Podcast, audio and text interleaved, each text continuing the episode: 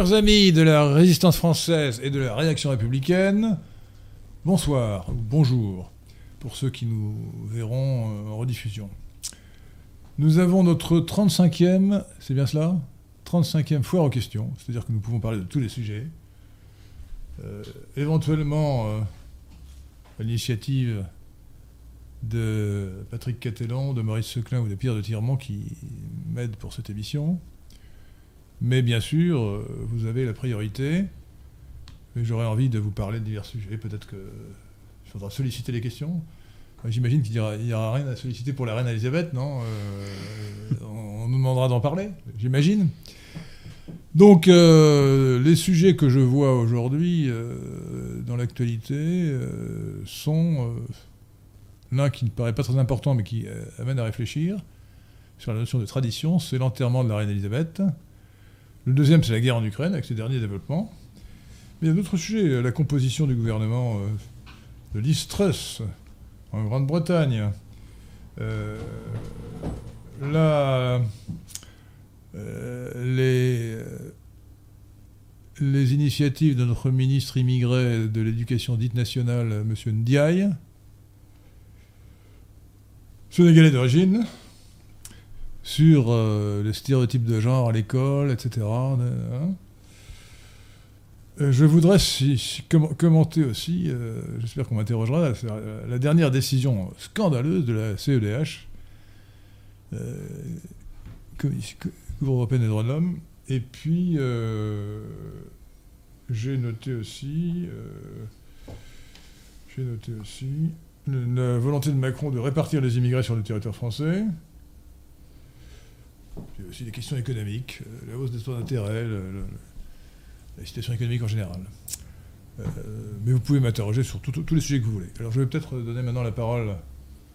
Alors Pierre de Tirmont euh, réalise l'émission, donc il est absorbé par les ordinateurs. mais les yeux de Maurice Seclin brillent, donc il a une question à poser. Oui, les nationalistes ont connu une relative victoire électorale en Suède et ils vont peut-être bientôt en connaître une en Italie. Euh, dans ces, pays qui ont un régime euh, euh, parlementaire avec des, des gouvernements de coalition, vont-ils avoir du pouvoir, suffisamment de pouvoir pour vraiment servir leur pays efficacement? J'aurais dû commencer par là, en réalité.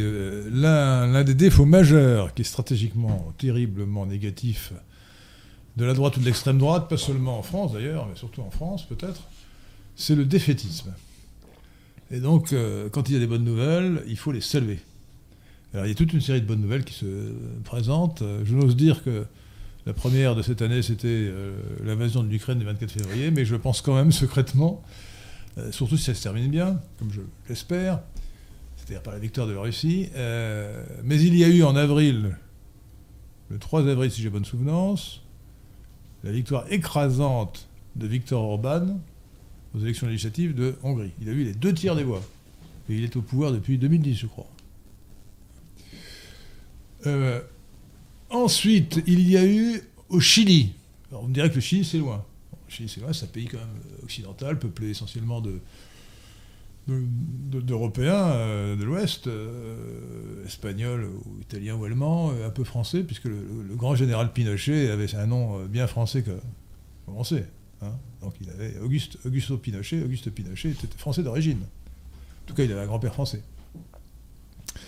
Et donc, euh, il y a eu un, un référendum au Chili euh, sur la, nouvelle constitution préparée par euh, un soviet délirant qui a concocté un projet euh, mais pas cosmopolite, ultra archi-cosmopolite, qui notamment déclarait que le Chili n'était plus une nation, mais que c'était un État plurinational.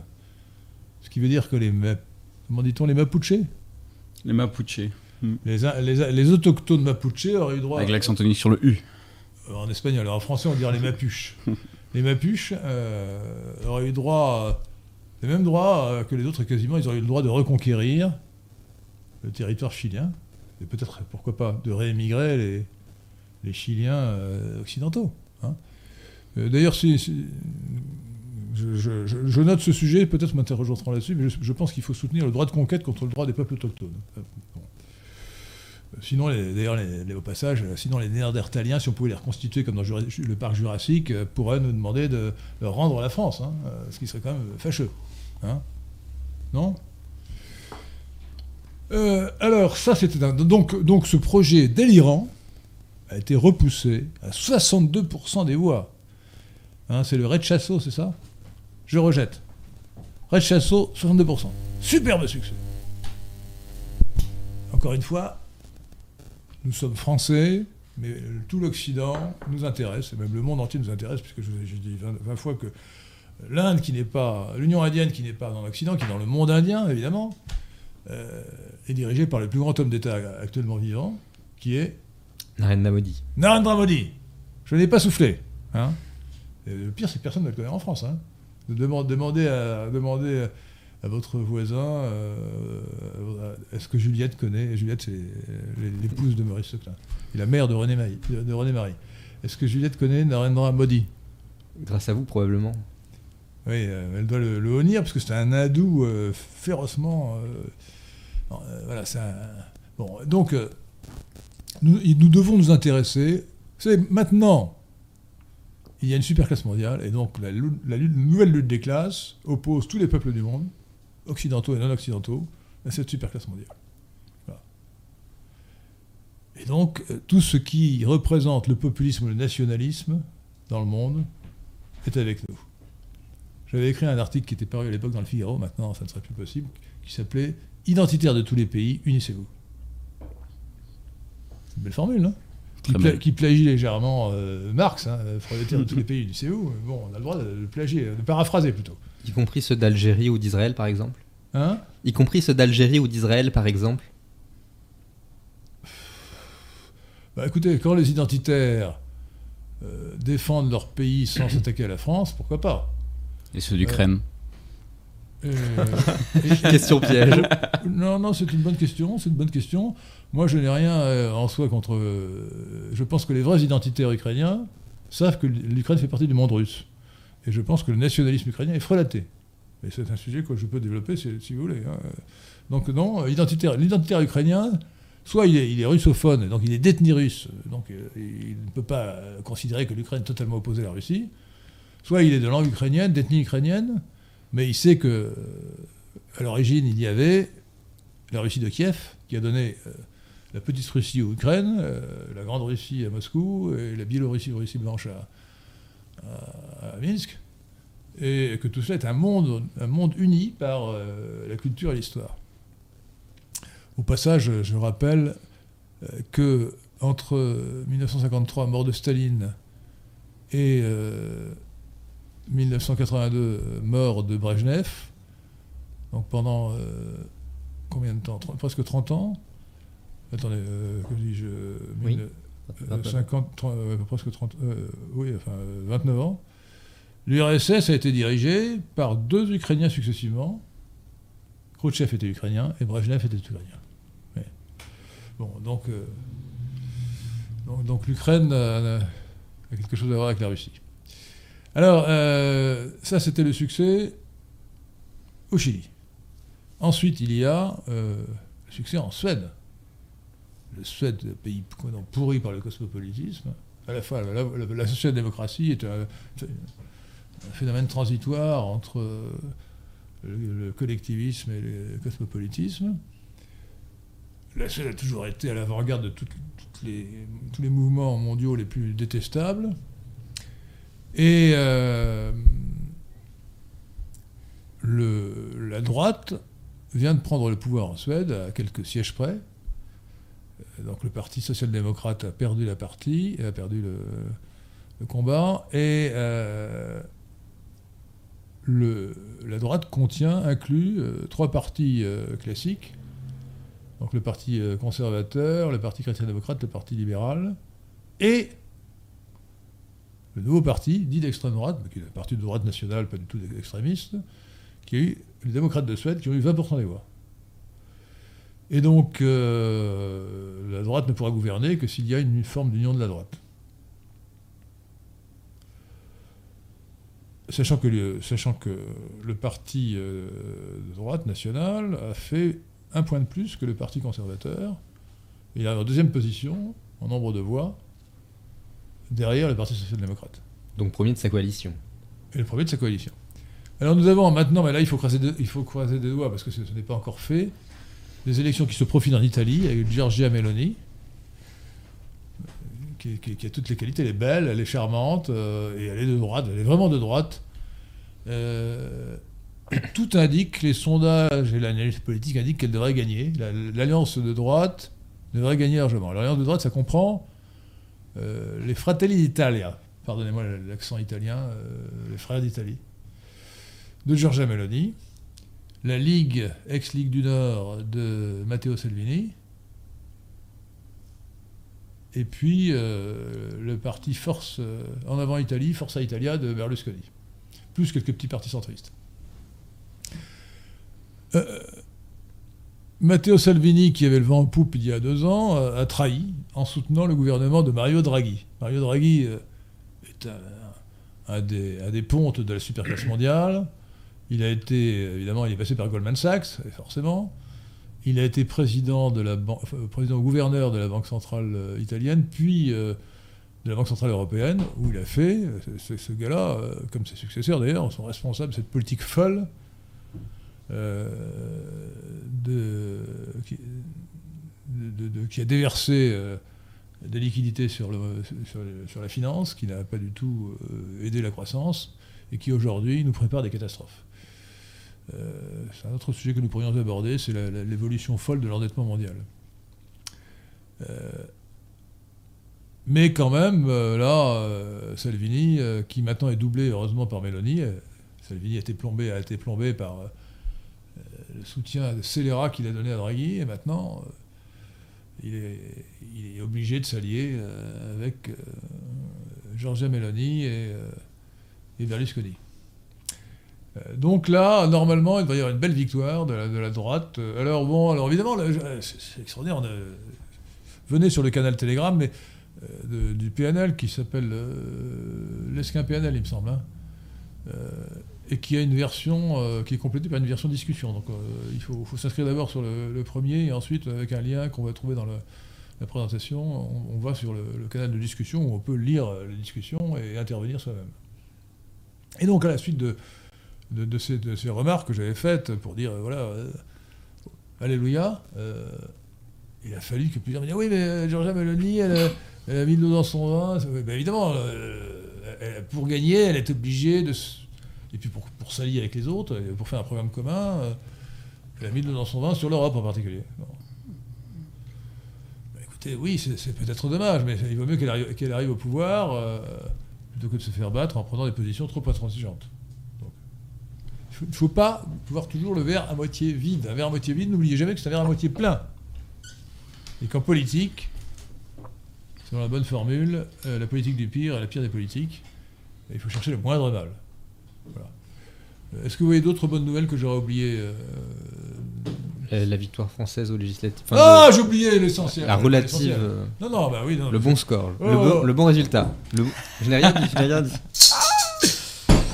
Euh, oui, euh, chers auditeurs, nouveaux auditeurs de Radio Athéna, sachez que quand on parle, quand on emploie un mot d'anglais, non, vous êtes, vous êtes repris tout de suite. Donc vous êtes, vous, de pièce, vous êtes dispensé. Oui, oui, c'est ce qu'ils disent tous. C'est vrai. J'ai j'ai tout mise dedans.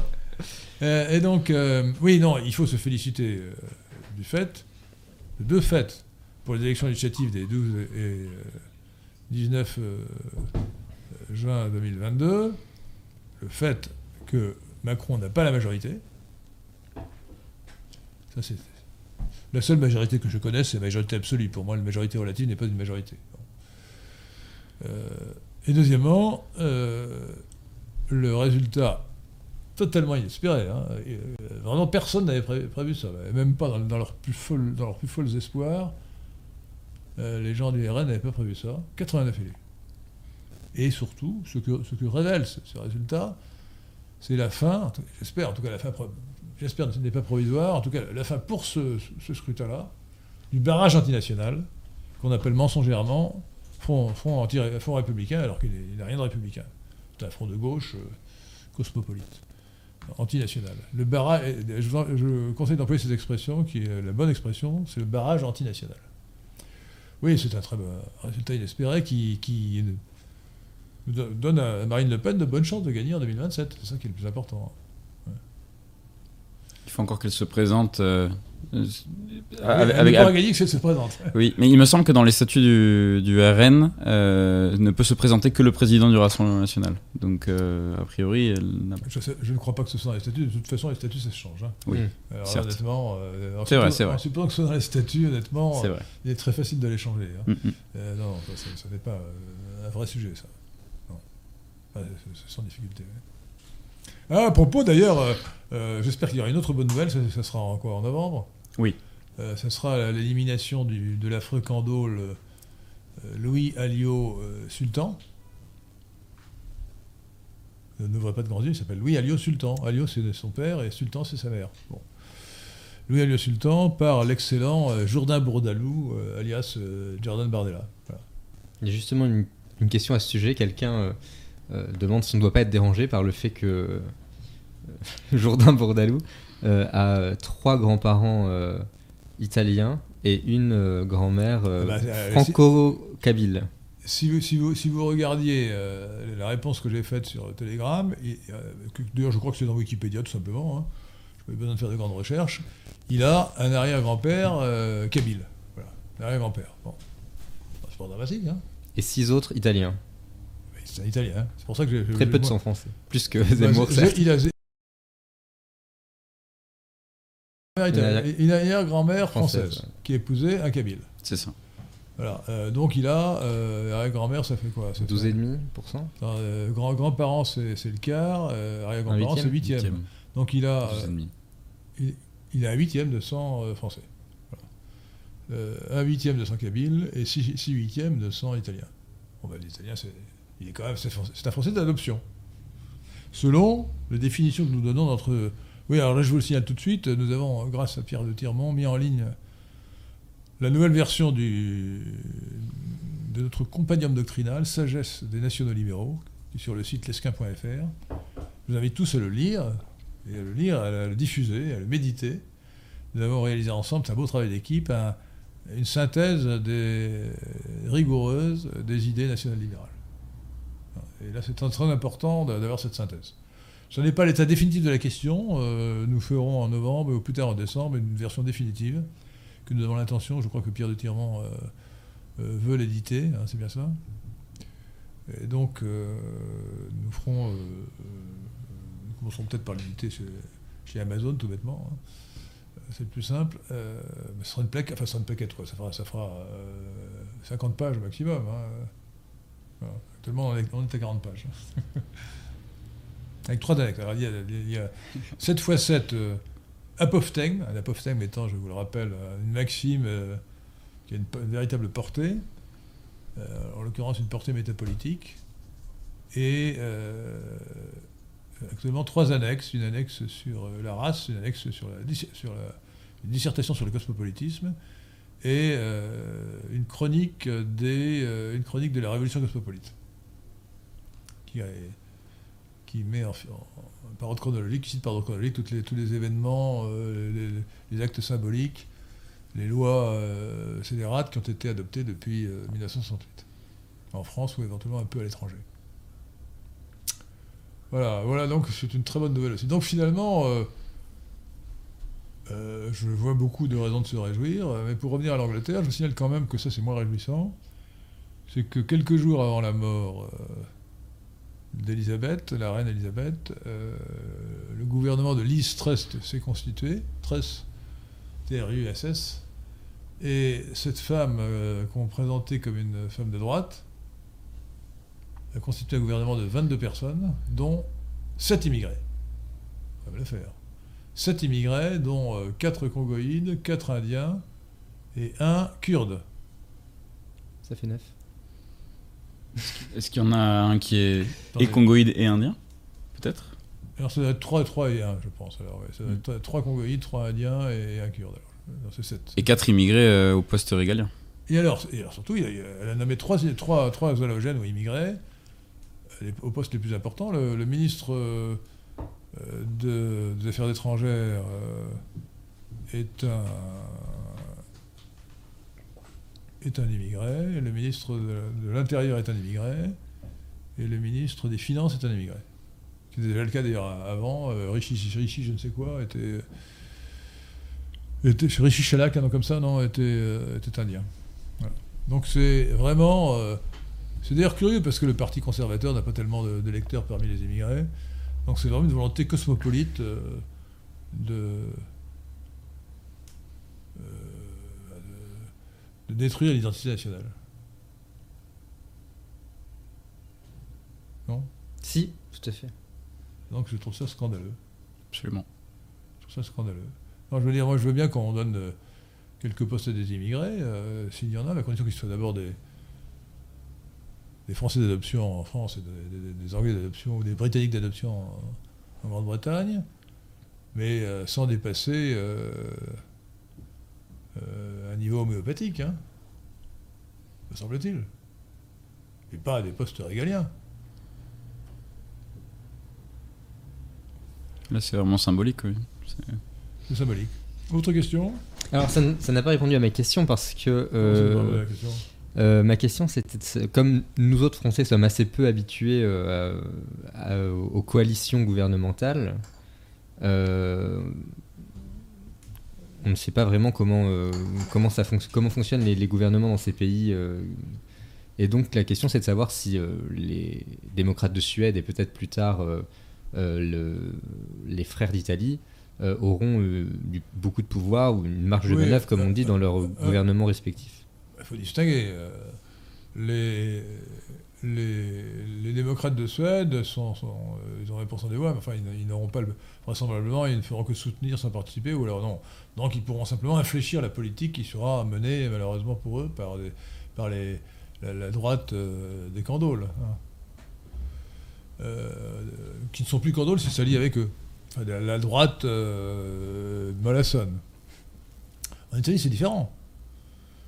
Et l'Italie, c'est très intéressant parce que l'Italie est le laboratoire des idées politiques euh, en, Europe et dans le monde. Ah bon? C'est elle qui a inventé le fascisme. Oui. La démocratie chrétienne, euh, l'euro-communisme, etc. Ah, bon. Ah, tiens, au passage, j'ai oublié de, rappeler pour l'Italie que euh, le mouvement 5 étoiles s'effondre. Hein, on débarras. en réalité, ce mouvement 5 étoiles, c'était un, parti écolo, hein, pour la décroissance, etc. Euh, avec des paillettes ou des étoiles pour dissimuler la nature essentiellement écolomaniaque de ces gens-là. Euh, fondé par un comique qui s'appelait Pepe Grillo, c'est comme si euh, Bigard fondait un parti. remarquez, nous avons bien Zelensky qui est l'équivalent de Bigard, qui est maintenant le chef de l'Ukraine. Plus, exactement de Cyril Hanouna. Qui Zelensky Oui. À cause, de, à cause, de, ses origines, vous voulez dire Exactement. Non, mais oui, non, non, parce que c'est un comique. Hein, oui, oui, mais je veux dire, aussi, Bigard est un, comique. Mais euh, bah, je vous rappelle que, excusez-moi mesdemoiselles, mais je suis obligé d'être précis, car il faut savoir que Zelensky est l'inventeur du piano à queue. il y a une scénette que vous pourrez retrouver sur euh, une vidéo scénette que vous retrouvez sur, euh, sur, YouTube, qui est hallucinante. Il n'était pas encore président de la République, hein.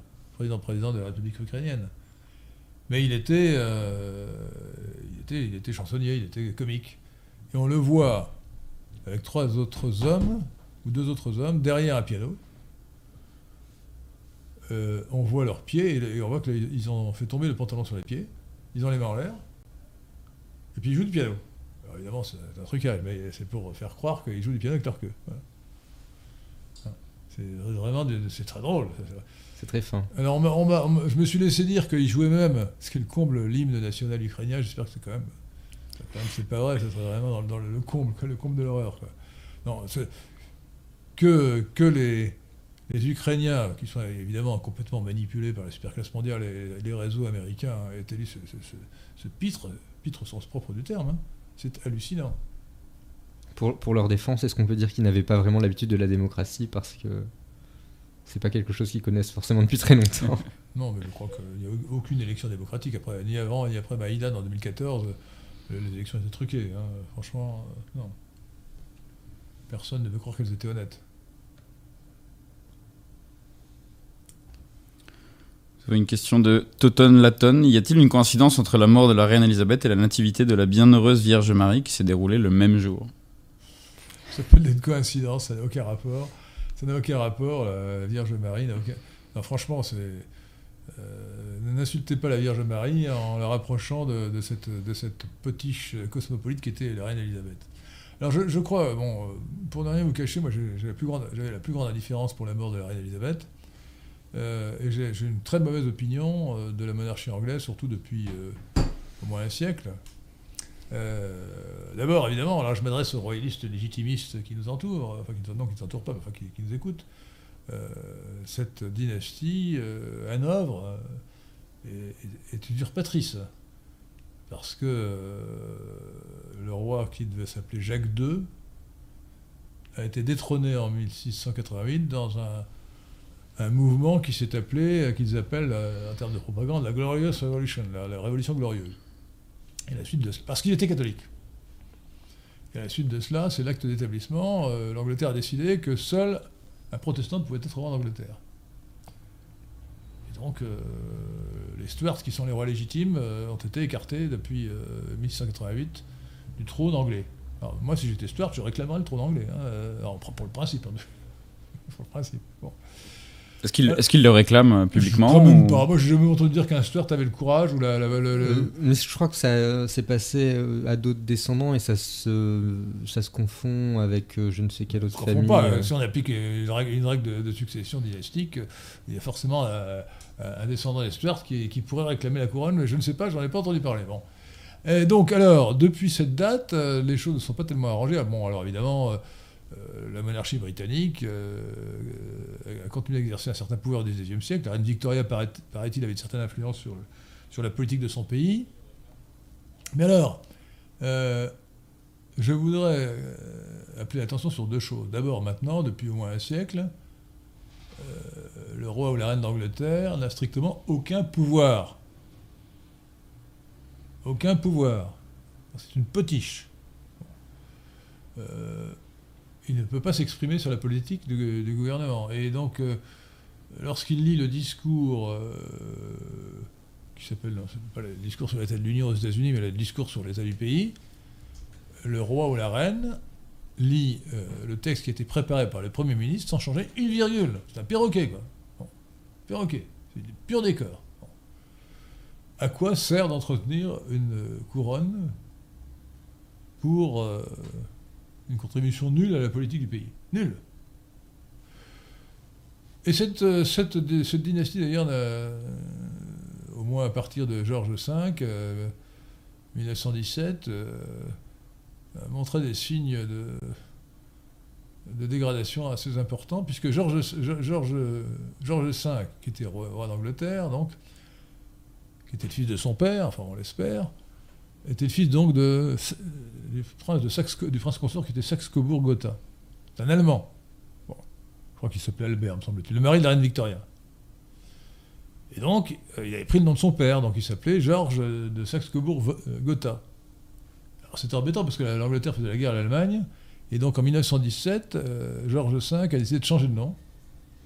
Il s'appelait Windsor, en prenant le nom de son château, qui est toujours le château de, des monarques anglais, euh, château de Windsor, qui doit être à 30 km à l'ouest de, Londres, et donc maintenant il s'appelle Windsor. Mais euh, non seulement ces gens-là changent de nom, mais ils changent de prénom. Euh, à la mort de George V, David est devenu Édouard, puis il a démissionné un an après ou deux ans après parce qu'il voulait épouser sa maîtresse, qui était divorcée deux fois, ça ne se faisait pas bien dans le tableau. Il a été remplacé par euh, Albert, qui est devenu Georges. Donc David est devenu Édouard et Albert est devenu Georges, Georges VI, le maire de la reine Elisabeth. Elisabeth a gardé son nom, ça c'est quand même bien, comme Charles a gardé son nom, euh, en, devenant roi. Euh, à la différence donc des deux précédents. mais c'est encore pire. La reine Elisabeth a décidé que ses enfants ne porteraient pas le nom de leur père. Le prince Philippe Mountbatten, et qui, s'appellerait Windsor.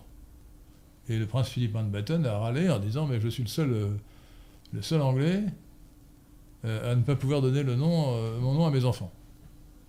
en fait, quand il est le seul Anglais, il faut le dire vite, parce qu'il n'était pas Anglais du tout.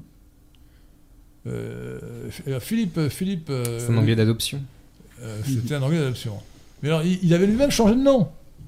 Parce qu'il était, il appartenait à une grande famille européenne Euh, C'est la famille euh, d'Oldenbourg qui a régné ou qui règne sur. euh, c'est presque aussi bien que les Bourbons. Ils ont régné sur la Grèce, donc lui était, venait de Grèce, sur euh, la Suède, la Norvège, euh, le Danemark, la Russie. euh, et ils sont devenus Glücksbourg d'ailleurs. Et donc euh, lui, quand il est arrivé en Angleterre, il a voulu prendre un nom anglais. Alors sa mère s'appelait euh, s'appelait Battenberg. Alors subtilement, euh, sachant que Berg veut dire euh, montagne en, allemand, et que Mount veut dire montagne en anglais, il s'est appelé Mountbatten. Donc il a changé son, il n'a pas pris le nom de son père, il a pris le nom de, son- de sa mère pour le trafiquer devenir Mountbatten, ce qui était d'ailleurs le nom d'un oncle, euh, le célèbre Lord Mountbatten, vice-roi, vice-roi d'Angleterre, vice-roi de, de l'Inde, pardon, l'indépendance en 1947. Euh, Lord Mountbatten qui a illustré c'est tout- surtout Lady Mountbatten qui couchait avec Nero, d'ailleurs, c'était quand même. Mais on sait maintenant que c'était une famille de débauchés, enfin bon, passons. Euh, et donc, euh, donc, il avait changé de nom. Il avait trafiqué, même pas son nom paternel, son, nom de- son nom de le nom de sa mère. Et il voulait quand même euh, donner ce nom, trafiqué à ses enfants. Voilà, donc tout cela, je trouve, pas, n'assure pas confiance. Euh, il me semble que le nom est une marque de l'identité. Et que, euh, alors qu'on- qu'on- quand on veut se, se- se naturaliser, on peut changer de nom, évidemment. Par exemple, Zemmour aurait pu s'appeler Olive, puisque Zemmour, ça veut dire olive en tamazir. Ce qu'il n'a pas fait remarquer. Moïse Zemmour, Moïse Éric Zemmour, Moïse Éric entre guillemets, euh, euh, Zemmour, en fait, euh, n'a pas changé son, nom pour devenir Olive. C'est quand même une erreur, hein, si vous voulez s'assimiler vraiment. Et donc, euh, changer de nom pour s'assimiler, c'est, c'est- si c'est une, vraie volonté d'assimilation, ça se défend. Euh, mais euh, euh, ensuite, ne pas donner son nom à ses enfants, tout cela, tout est, est- de mauvaise, mauvaise augure. Surtout, alors la reine Elisabeth, qui a régné pendant combien de temps? Euh, 67 ans, 68 ans, non? Euh, 71, je crois. Ouais, ou même plus que ça, Mm. euh, depuis la mort de Georges VI, ça doit être en 1952. Donc, euh, Moins que Louis XIV euh, qui a régné pendant 72 ans, je crois. Et elle, on était à 71. Quelque attendez, chose comme elle est- elle- je crois qu'elle est devenue reine à la mort de son père. euh, donc, euh, en 1952. Donc, ça fait 70 ans. 70 ans. Et donc, euh, alors, elle ne jouait aucun rôle politique, mais euh, elle avait des convictions qui étaient mauvaises. Euh, D'ailleurs, euh, j'ai lu ce matin dans le Figaro que Mme Thatcher avait dit cette femme pourrait voter social-démocrate. Elle était furieuse, elle a essayé d'influencer Mme Thatcher, le gouvernement de Mme Thatcher, pour que l'Angleterre participât aux sanctions contre la- l'Afrique du Sud. C'était avant la fin de l'apartheid. Et euh, Mme Thatcher s'était refusée. Et euh, Mme Thatcher disait que Nelson Mandela était un terroriste, qu'il était réellement. Dans un autre article du Figaro, voyez, j'ai une bonne lecture, euh, très ambigu, c'est un article consacré à la relation. Relation est un terme ambigu en français sous, l'influence de l'anglais. hein. Relation en anglais, ça veut dire liaison, ça peut vouloir dire liaison. En tout cas, la relation entre la reine Elisabeth et Nelson Mandela. On apprend dans cet article que vraiment, euh, euh, elle adorait Nelson Mandela, euh, qu'elle l'appelait Nelson, qu'il l'appelait Elisabeth, et qu'elle faisait vraiment de, de grands efforts pour le voir, et pour le pousser, en- sur le devant de la scène. Bon, mais je ne voudrais pas avoir mauvais esprit, hein, surtout. Bon, ne fasse pas dire ce que je n'ai pas dit. hein. mais l'article est ambigu. Donc en réalité, cette femme euh, était une femme de gauche, donc c'était une petite cosmopolite. Bon. Voilà. Alors vous connaissez le proverbe, euh, ou l'adage plutôt, euh, des mortuis, ni nisi on ne dit pas de mort, euh, on ne dit pas de mal des morts. Comme elle est enterrée, j'ai le droit. hein, j'ai- respecté un délai prudent de quelques jours. Maintenant, bon, hein. Sur.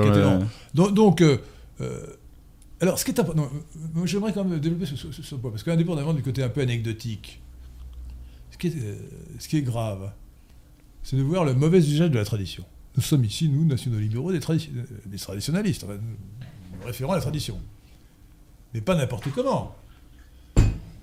Demandez-vous pourquoi, chers auditeurs de Radio Athéna, pourquoi tous les médias les plus cosmopolites ont célébré la mort de. Enfin, la mort, on célébrait la mort, oui, on commémorait, euh, on, on déroulait, leur- on, a, accordait un espace médiatique absolument incroyable à reine Elisabeth. Bon, évidemment, c'est parce que ça faisait vendre la copie, d'accord, mais pas seulement. C'est parce que elle ne gêne pas les cosmopolites. C'est même pire que ça. C'est le drapeau du cosmopolitisme, la reine Elisabeth. Comme demain, euh, Charles, Charles III. Comme aujourd'hui, Charles III, probablement.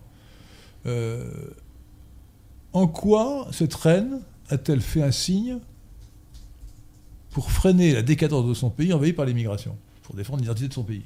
Rien. Jamais. Jamais. Rien. Au contraire, comme elle admirait, euh, je, reste au verbe admirer, hein, Nelson Mandela, le terroriste euh, promoteur de la prétendue nation arc-en-ciel, euh, elle devait certainement trouver formidable que l'Angleterre devienne une nation arc-en-ciel. Alors, lorsque la tradition n'est qu'un décor, c'est pire, parce que ça camoufle le progrès, non seulement des idées cosmopolites, mais de l'action cosmopolite de destruction de la nation, du tissu national, par l'immigration, par la, pas seulement l'immigration, euh, par la destruction des valeurs, euh, des principes. Mariage homosexuel. Euh, le- la théorie du genre à l'école. Les Anglais sont très à la pointe. Oui, non, non. Donc vraiment, euh, euh, je pense que l'Angleterre se porterait mieux si elle se débarrassait de cette, euh, cette couronne pourrie euh, euh, qui est arrivée à un point de putréfaction euh, qui ne mérite que le mépris. Certains disent que la reine Elisabeth n'a rien dit durant son règne parce que le monarque n'est pas censé intervenir politiquement. Euh, Évidemment. Mais Mais attendez, mais c'était, c'est, maintenant parce que le- tout ça parce qu'ils se sont soumis. Euh, ils ont tellement peur que de perdre leur, leur trône qu'ils préfèrent euh, se cantonner dans un rôle de, de perroquet, de, de déco- de pur décor. Et non, c'est assez- Oui, Ils se plaignent des contraintes que ça représente. Bon, c'est quand même, ça représente beaucoup d'avantages, quand même, le luxe, etc., la, la popularité. Bon, alors maintenant, je, je, je, fais- je vais être un peu mauvaise langue. Enfin, écoutez, en dehors de la reine Elisabeth elle-même, pour laquelle j'ai un certain mépris, hein, euh, vous allez me dire, ah oui, mais elle a tenu son rôle avec dignité. Bon, d'accord, elle a une potiche qui est restée, euh, qui, qui ne s'est pas fêlée pendant so- 70 ans, d'accord. curieuse définition de la dignité. Euh, dignité quoi. Voilà, bon, quel intérêt, quel intérêt. Mais, mais dans sa famille, écoutez, le frère de Charles, Andrew, est mêlé au scandale sexuel de Epstein, le juif milliardaire américain, euh, qui euh, achetait euh, des, des petites jeunes filles un peu partout dans le monde, et qui, semble-t-il, les fournissait à- au prince Andrew. Epstein, qui, comme vous savez, qu'on a suicidé dans sa prison. euh, de deux balles dans le dos. non, hein. non, là, là, là, on l'a, on l'a pendu dans la prison. pendu, ouais. Ah oui. Il paraît que c'est un suicide. Alors, moi, je veux bien, mais bon, euh, il est réussi à se suicider avec, avec des draps. Je sais pas, il est très fort. hein. Euh, il avait beaucoup de choses à dire. Je crois qu'il valait mieux qu'il, il valait mieux qu'il mourût. Voilà. Bon. Euh, pour beaucoup de gens. Euh, ensuite, Harry, euh, le neveu. Attendez, Harry, c'est le fils de Charles, non? Euh, attendez. Harry et Oui, William. c'est le deuxième fils de. Deuxi- euh, Harry, Harry est marié avec une, euh, une biraciale. Oui. Une mulâtresse euh, qui s'appelle Meghan Markle. Meghan. Américaine, divorcée. Euh, voilà, donc Ah, euh, et comédienne. Euh, tout ça n'est avec les tout essais, ça là. n'est- tout ça n'est pas très glorieux. Bon, vraiment. Puis alors, écoutez, Lady Di, qu'on en a fait la princesse du peuple. Enfin, écoutez, je, je veux bien, mais c'était une débauchée incroyable. Enfin, Euh, on, l'avait photographiée en train de se faire sauter par un, euh, par un, un des gardes du palais de Buckingham dans les jardins de Buckingham. Bon, faut quand même le faire, non? Euh, Comment peut-on euh, avoir de l'admiration, de l'estime pour une, euh, cohorte de, gens aussi décadents Alors le prince Charles, c'est assez curieux. Il a un point positif, c'est qu'il dénonce l'architecture euh, cosmopolite décadente. Pour le reste, il est calamiteux. hein. Euh, c'est un écolomaniaque. euh, il- fait un ami avec Klaus Schwab pour dénoncer la catastrophe du réchauffement climatique. Tiens, je pourrais aussi parler du réchauffement climatique s'il y a des questions sur le sujet. Ce qu'il a fait chaud cet, cet été. hein. Sur le sujet, Gaëtan Dessommes demande une monarchie constitutionnelle serait-elle la bienvenue en France? Qu'est-ce qu'elle nous apporterait? Écoutez, euh, il faut d'abord répondre à ce genre de, propos par la formule du sage Solon à qui on demandait quelle est la meilleure constitution. Il a répondu Dites-moi d'abord pour quel pays et à quelle époque. Aujourd'hui, le problème de la France et des autres pays occidentaux, c'est la disparition de la démocratie. Nous avons une oligarchie cosmopolite qui a confisqué le pouvoir. Bon. Donc la solution, ça n'est pas euh, Ça n'est pas parce que les monarques actuels, on voit bien, sont tous complètement, presque tous, des, gens de la superclasse mondiale ou des gens de la l'oligarchie cosmopolite. Sont entourés de, cosmopolites complets. Bon. Regardez, le, prince Philippe VI, dit bêtement Philippe, Philippe VI par les journalistes français. Comme si on, devait dire Philippe II pour le roi Philippe II, bon, Philippe, Philippe VI, roi d'Espagne. Il n'a même pas voulu qu'il y ait une, une, cérémonie euh, chrétienne, catholique, euh, pour son intronisation. Non, franchement, euh, je pense qu'un monarque aujourd'hui ne ferait que graver les choses. Hein. ça ne sert à rien, ça ne serait pas arranger les choses. Il faut, il faut plus de démocratie. Voilà. Est-ce que ça n'aurait pas euh, l'intérêt de faire perdre du pouvoir au chef de l'État qui jouit d'une euh, pseudo-légitimité grande à cause du, suffrage universel et d'avoir une démocratie plus parlementaire? Eh ben, ça, ça, peut se discuter, mais à ce moment-là, on n'a pas besoin d'un monarque. Oui. On peut parfaitement modifier la Constitution pour réduire les pouvoirs. D'ailleurs, d'une certaine manière, il suffirait de pas grand-chose. Hein.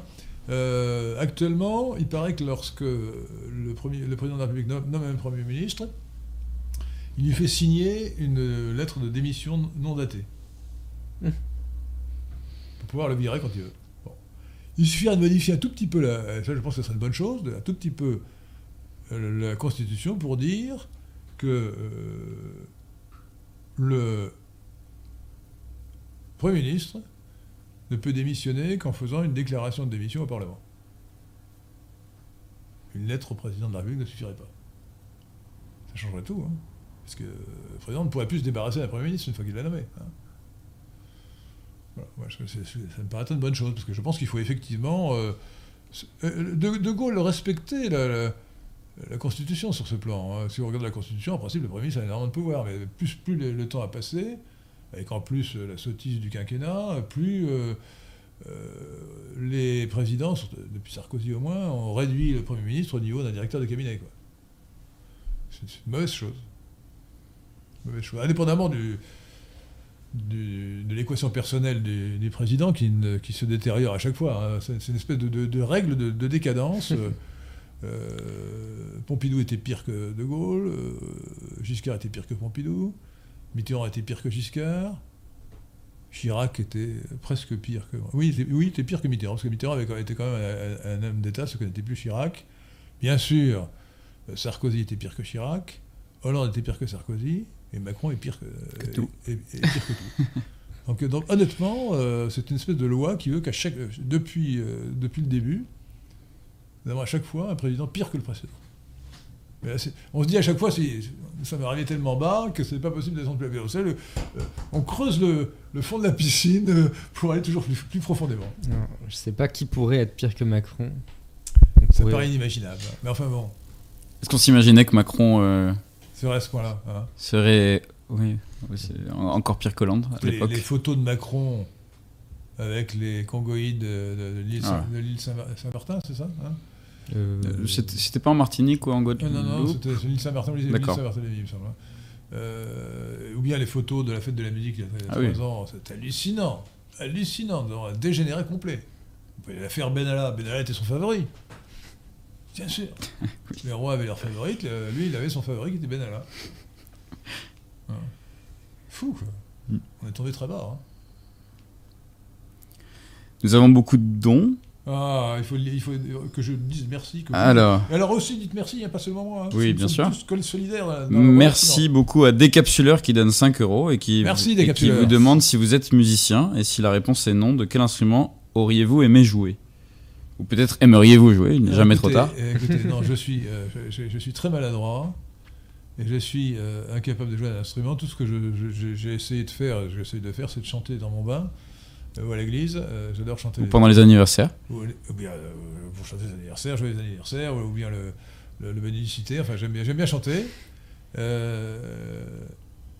j'adore, des instruments que je préfère, c'est de loin la voix, la voix que je préfère. C'est pour ça que j'adore l'opéra. Et malheureusement, j'y vais trop peu parce que ma femme, n'aime pas. Donc, euh, euh, c'est embêtant. Euh, et, donc, je suis incapable de jouer un instrument. quand j'étais petit, j'avais essayé l'harmonica, qui n'est pas un instrument de, haute, qualité. Mais enfin bon, c'est mieux que rien. C'est mieux que rien, c'est mieux que bon, j'ai même pas réussi à jouer de l'harmonica. donc, non, non. Est-ce que vous avez l'oreille musicale? Alors je crois, euh, malheureusement, alors peut-être que ça a baissé avec l'âge, mais je crois que j'avais l'oreille absolue. ouais, absolue, euh, ouais, la- L'oreille absolue, c'est ce qui, ce qui fait qu'on entend faux, la musique baroque. Euh, ça, c'est embêtant. Ouais, c'est embêtant. Euh, Notre don de Is, 5 euros également. Merci beaucoup, Is. Bonjour monsieur de Monsieur l'Esquin. De quelle race ou sous-catégorie raciale sont euh, les plus belles femmes du monde selon vous? Écoutez, moi je suis raciste dans le bon sens du terme. Je pense qu'il y a de belles femmes dans toutes les races humaines. euh, alors je ne sais pas s'il y a beaucoup de belles femmes chez les congoïdes. hein. Euh, Chez les capoïdes, pardon. Les capoïdes, elles, ont- elles sont stéatopies, vous savez, elles ont énorme... Et chez les australoïdes, qu'en pensez-vous Australide non plus. Ça me paraît difficile de trouver une belle femme chez les Australides. hein.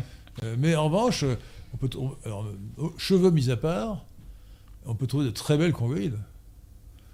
Euh, de très belles mongoloïdes. Et moi, évidemment, euh, le type que je préfère, c'est. Alors, je veux dire, euh, non, en, en tant qu'homme, je préfère les brunes, honnêtement. Mais du point de vue purement esthétique, je pense qu'une belle blonde, c'est encore mieux qu'une brune. Voilà. Donc, je suis obligé de dire, j'ai. Ça doit être euh, le, le cerveau reptilien qui est contre le. Enfin, le cer- c'est pas le même cerveau qui, qui joue. Quoi. Le, cer- le cerveau, euh, le cerveau néo-mammalien préfère les blondes et le cerveau euh, paléo-mammalien et le cerveau reptilien préfère les brunes. Chez moi, hein, en tout cas. Et peut-être une sous alors, dans, dans les, dans les, mais pour citer des noms, euh, euh, pour moi, les Grace Kelly dans Fenêtre sur cour. Ah. Bon, ou, ou Laetitia Casta. C'est superbe, c'est pas de femme. Voilà. Non, qu'en pensez-vous Alors, euh, ouais, que chacun dise son actrice préférée, physiquement. Je parle pas du jeu, hein, je parle de- de- du physique. Ah. Pierre. Quelle actrice si, si vous me sortez un acteur, c'est inquiétant. Ah, j'ai vu, euh, ça, ça fait un moment que je l'ai vu, mais elle m'a- mais elle m'avait frappé par sa beauté. J'ai vu Tenet, donc euh, le film de Nolan, je crois. Et il y avait Elisa Deb- Debski, elle s'appelle, il me semble. C'est une, très- une, euh, une- une très grande blonde. Ben, Envoyez-moi sa photo, euh, Ouais. que j'admire. Et vous? Un peu plus grande que moi, mais bon. Est-ce que vous avez mieux que Grace Kelly ou Laetitia Casta C'est difficile. hein? C'est difficile. Eh oui, Ouais. fenêtre, Fenêtre sur cours, le film. Oui, je l'ai vu. Ah, c'est excellent. hein? Et là, Grace Kelly, on la voit un peu, elle est, elle est magnifique. Hein Il faudrait trouver une française qui serait plus belle que toutes les américaines. Ce serait. alors, Laetitia Casta est corse, alors donc. Euh, française, hein. Parfois, il y a des belles françaises qu'on croise dans la rue, quand même. Euh, Brigitte Bardot était, était belle, Oui. mais moi, c'était pas pour moi le sommet de la beauté. hein. Elle était plus érotique par ses formes que vraiment belle. hein. Mm, Plus sensuelle. Ça, voilà, sensuel. Euh, Je c'est- plus élégant, merci. J'ai pas été très galant. Ouais, excusez- Excusez-moi, Brigitte. Si, si nous n'avons plus de commentaires à faire sur ce sujet, on peut passer à un autre don, à celui de Bon Séraphin qui nous offre euh, également 5 euros. Merci Bon Séraphin. Merci, bon Séraphin. Vous êtes- Euh, Vous êtes un excellent Séraphin. bonsoir, à quel pourcentage situez-vous votre rapport indo-européen? Il me semble que celui de Lucien, de Maurice est de 41%. Merci. J'en sais rien.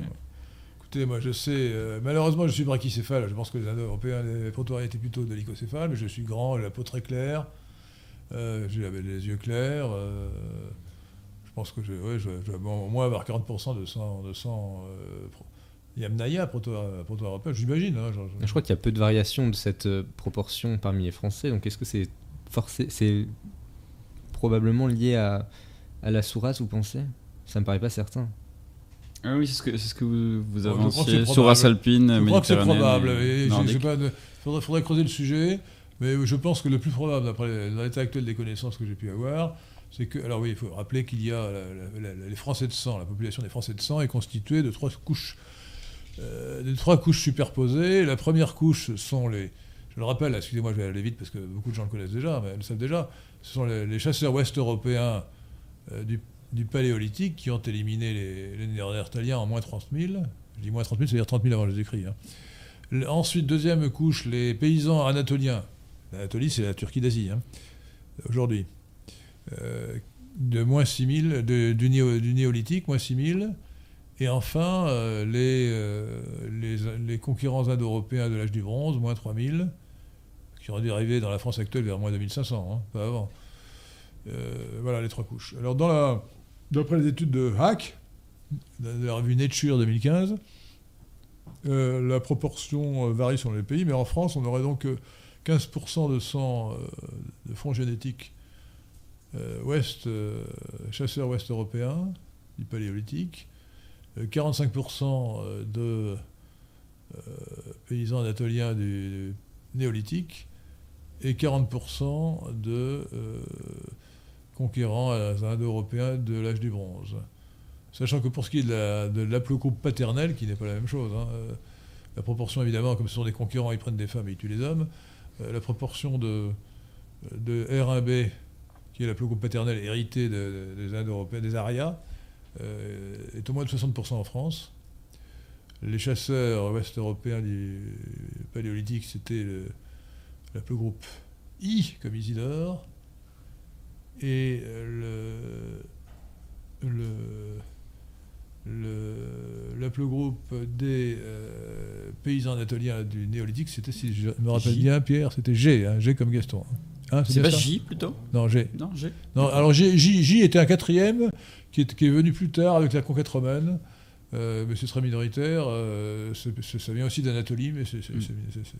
assez, enfin, c'est- un peu secondaire. C'est une, une pièce, une pièce euh, accessoire sup- supplémentaire. Euh, et je dis pour ma part, je suis donc R1B L21, ce qui, ce qui veut dire que j'ai un- j'ai la plus groupe paternelle des Celtes de, Bretagne, de- mon nom est breton, euh, du Pays de Galles et d'Irlande.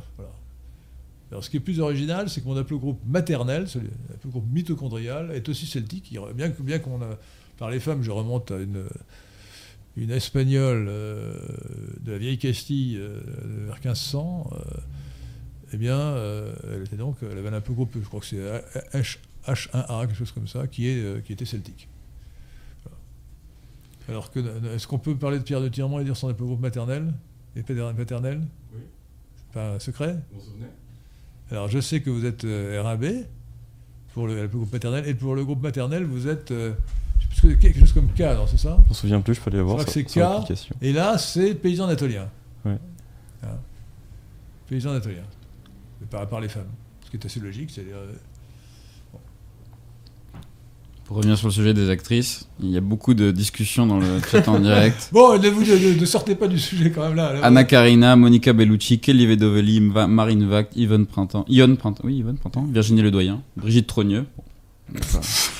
Ah bon, écoutez, ça suffit. hein.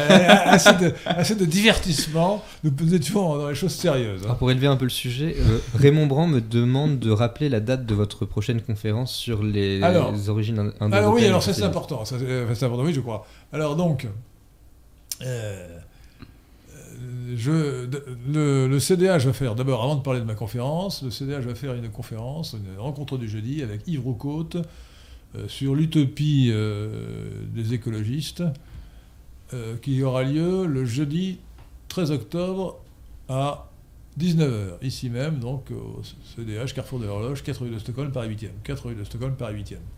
Pour on n'a pas besoin de s'inscrire, on s'inscrit sur place. Mais si vous voulez avoir des informations, il faut écrire l'adresse électronique du CDH, cdh75008, arrobase, orange.fr. cdh75008, arrobase, orange.fr. Euh, Il y a un code d'entrée, mais que je ne vais pas dire euh, là, euh, que je vous donnerai si vous avez besoin, si vous avez peur de ne pas, la- de ne pas l'avoir, de ne pas trouver quelqu'un pour vous ouvrir la porte. Mais je pense qu'en général, on ouvre la porte. Oui. Bon, donc voilà, vous pourrez entrer. Ça, c'est le 13 octobre. Et alors là, je vous convie à ma conférence, dont la date a été déplacée deux fois parce que je fais un voyage, donc je ne pourrais pas la faire à la date prévue, qui était le 13 octobre. Donc la conférence aura lieu finalement le samedi 29 octobre 2022 à 17h, ici même. Voilà. Et le titre s'appelle Les origines indo-européennes du christianisme. Euh, et qui euh, donnera lieu ultérieurement à un ouvrage. Et je peux déjà vous donner euh, le plan de l'ouvrage. Parce que... Et le sous-titre, ce sera, sera révision. Le sous-titre sera pour une révision, pour une révision copernicienne de l'histoire des religions. Et le plan de l'ouvrage que j'ai déjà donné ici, mais que je, je vous répète, c'est premièrement. Alors d'abord, je, vous- je vous rappelle que le sujet a été en partie traité, à moitié traité par moi déjà, dans une conférence précédente. Elle est en ligne sur ma chaîne YouTube, je crois, hein, avant que ce soit sur la chaîne du CDH, non Les deux Non, non, votre chaîne. de ma chaîne, euh, sur Zoroastre et nous, les origines zoroastriennes euh, de l'Occident chrétien, sachant que Zoroastre et les Iraniens euh, étaient des Indo-Européens, bien sûr. Et donc l'article est en ligne sur le site lesquin.fr, L-E-S-Q-E-N.fr. Et donc le plan de, le plan de, ma conférence euh, et du futur ouvrage est le suivant. Euh, première partie, Zoroastrisme et christianisme, transmission des dogmes. Deuxième partie, bouddhisme et christianisme, transmission de la morale. Troisième partie, euh, hellénisme, les Grecs, les Hélènes. Et christianisme, transmission de la philosophie. Quatrième partie, hindouisme et christianisme, convergence sans influence. Cinquième partie, euh, le dogme de la Sainte Trinité, consécration de la tradition indo-européenne. Sixième partie, euh, Rome, Byzance et la chrétienté, l'Église, institution indo-européenne. Et septième partie, judaïsme et, christianisme, la lettre et l'esprit. Ce, plan résume euh, le propos. Ça ne vous a pas donné envie de venir, vous avez un problème. Et euh, je pense qu'avant avant cette conférence, je mettrai en ligne l'article sur le sujet le plus délicat, qui est euh, le dogme de la Sainte Trinité, consécration de la tradition indo-européenne. Qui est le plus délicat et le plus original, parce que pour le reste, je, m'appuie sur des quantités d'auteurs absolument éminents, hein, comme euh, Georges Dumézil, Guillaume Widengren, Jacques Duchesne-Guillemin, Jean Audry, André Dupont-Sommer. André Dupont-Sommer, pour le bouddhisme. Déjà, d'ailleurs, vous expliquer la, thèse qui, est quasiment certaine, c'est que le christianisme a hérité de l'essénisme. Car euh, Saint Jean-Baptiste était visiblement essénien. L'évangile selon Saint Matthieu donne de Saint Jean-Baptiste le portrait robot d'un essénien. Et c'est André Dupont-Sommer qui a montré que les Esséniens avaient hérité du bouddhisme. Lorsque l'empereur Ashoka, 250 avant Jésus-Christ, avait envoyé ses missionnaires dans toutes les directions, notamment vers le Proche-Orient. Nous avons un don d'un concurrent, ou d'un concurrent fictif peut-être, puisque c'est Radio Apollon qui nous donne 5 euros. Radio Athéna et Radio Apollon, c'est. Euh, nous allons marier Apollon et Athéna, mm. Hein et il vous demande votre avis sur deux historiens, ou plutôt sur un historien et un ouvrage. Euh, l'historien Pierre Chonu. Et le livre L'identité de la France de Ferdinand Brodel. Écoutez, euh, Pierre Chenu est un grand historien, hein, Bordel aussi. Euh, Pierre Chenu a écrit d'excellentes choses, mais bon, il était souvent Jules à Serville. Hein. Quant à l'identité de la France de Pierre Brodel, bon, c'est une, accumulation d'informations, mais franchement, je me demande s'il savait vraiment ce que c'était l'identité. Hein. vraiment, hein. L'identité, c'est un système pas une accumulation. Euh, d'ailleurs, je crois bien que l'identité de la France, il me semble, parce que je l'ai ce livre, je ne l'ai pas lu entièrement, je l'ai parcouru, je l'ai lu dans tous les sens. Je, me demande bien si ce n'était pas justement euh, un ouvrage destiné, un ouvrage de vulgarisation destiné au lycée. Ah oui. Je crois. Et honnêtement, euh, bon, feriez mieux de lire les écrits de votre serviteur ou ceux du PNL pour savoir ce que c'est que l'identité de la France, à mon avis. Hein. La France, est, la est issue. Bah, recommencer par lire euh, le, Sagesse des nationaux libéraux sur le site lesquin.fr, hein, dans la version que vient de mettre en ligne euh, Pierre de Tirmont. Et euh, vous verrez que la France est un, la, France, la nation française est née au XIe siècle, pas avant, d'un cinécisme euh, celto romano-germanique. Donc en réalité, nous, sommes le, résultat de deux cinécismes successifs. Le premier, c'est le cinécisme euh, des trois couches dont j'ai parlé. Hein, euh, euh, chasseurs ouest-européens, paysans anatoliens et conquérants indo-européens, premier cinécisme. Et le deuxième, c'est celui des, Gaulois, des Romains et des Francs. Qui a, mis, qui mis cinq siècles pour se réaliser. Hein. Clovis était un roi des Francs, c'était pas du tout un roi de France. Hein. Il, parlait, il, parlait, il parlait une langue germanique, le francique les Mérovingiens et les Carolingiens étaient des, Allemands en quelque sorte, enfin des Germains. Nous avons un don de Edouard. Merci, pour les 10 euros. Merci. Vous Est-ce, êtes... que, vous appeliez euh, David comme le, roi d'Angleterre avant de vous appeler Edouard Il faudrait lui demander. Vous êtes pour la liberté contractuelle en termes d'emploi, mais est-ce que celui qui cherche du travail pour vivre n'est pas dans une situation de faiblesse dont l'employeur peut profiter? Oui, bien sûr, oui, il, peut, en profiter, c'est évident. C'est évident, mais euh, la liberté contractuelle, euh, si, on, commence à dire Il n'y a plus de liberté contractuelle, il n'y a plus de liberté du tout si on commence à vouloir équilibrer les forces dans le contrat. hein. Euh, et je ne crois pas que l'on puisse euh, améliorer euh, la situation euh, globale, non pas d'un individu en particulier, mais la globale de- des salariés par les méthodes qu'on emploie actuellement, parce que bon, euh, euh, le Code du travail euh, crée le chômage. Bon. Et je vous rappelle que notre programme résumé, c'est... Vous vous souvenez-vous? Non, c'est brûler le Code du travail Ah et, oui. et Ah oui. virer les immigrés, et pas le contraire. Hein Parce que nous sommes des, des véritables humanistes, nous. Euh, Marcel 149 euh, demande ce que vous pensez de l'agriculture régénérative qui consiste à, à cultiver sur des sols vivants au lieu de sols artificialisés par les engrais chimiques. C'est baratin. J'en pense- Je, je pense, écoutez, moi je crois qu'il faut laisser la liberté aux agriculteurs. Alors attention, il faut, les empêcher d'empoisonner les rivières, etc. Tout ce que vous voulez. Bon. Mais sinon, il faut laisser. les- C'est la liberté d'entreprise. Euh, une ferme, c'est une entreprise. Euh, donc il faut euh, sortir de l'assistanat général, qui fait que les paysans maintenant sont des, des, des- des- fonctionnaires de, l'Europe vivant de subventions. Qui d'ailleurs vivent mal, qui souvent se suicident tellement ils sont, mal, ils vivent ça mal. Donc il faut laisser euh, la liberté d'entreprise aux, paysans et, ne pas leur coller. Alors moi je veux bien, si, si ça marche, pourquoi ne pas faire ça? Mais c'est personne ne peut dire à l'avance si ça marchera. Laissons faire, laissons faire l'initiative.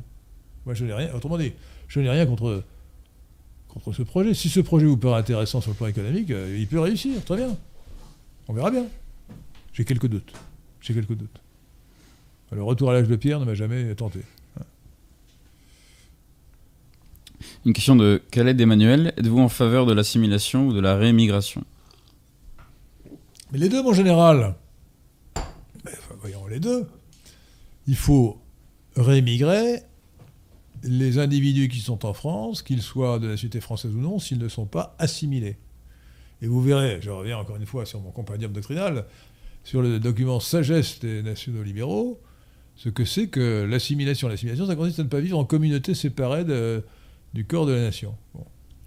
Donc, euh, un immigré euh, devient français d'adoption s'il est français de nationalité et s'il est assimilé, c'est-à-dire s'il vit euh, avec les Français de sang et pas euh, avec les gens qui ont la même origine que lui.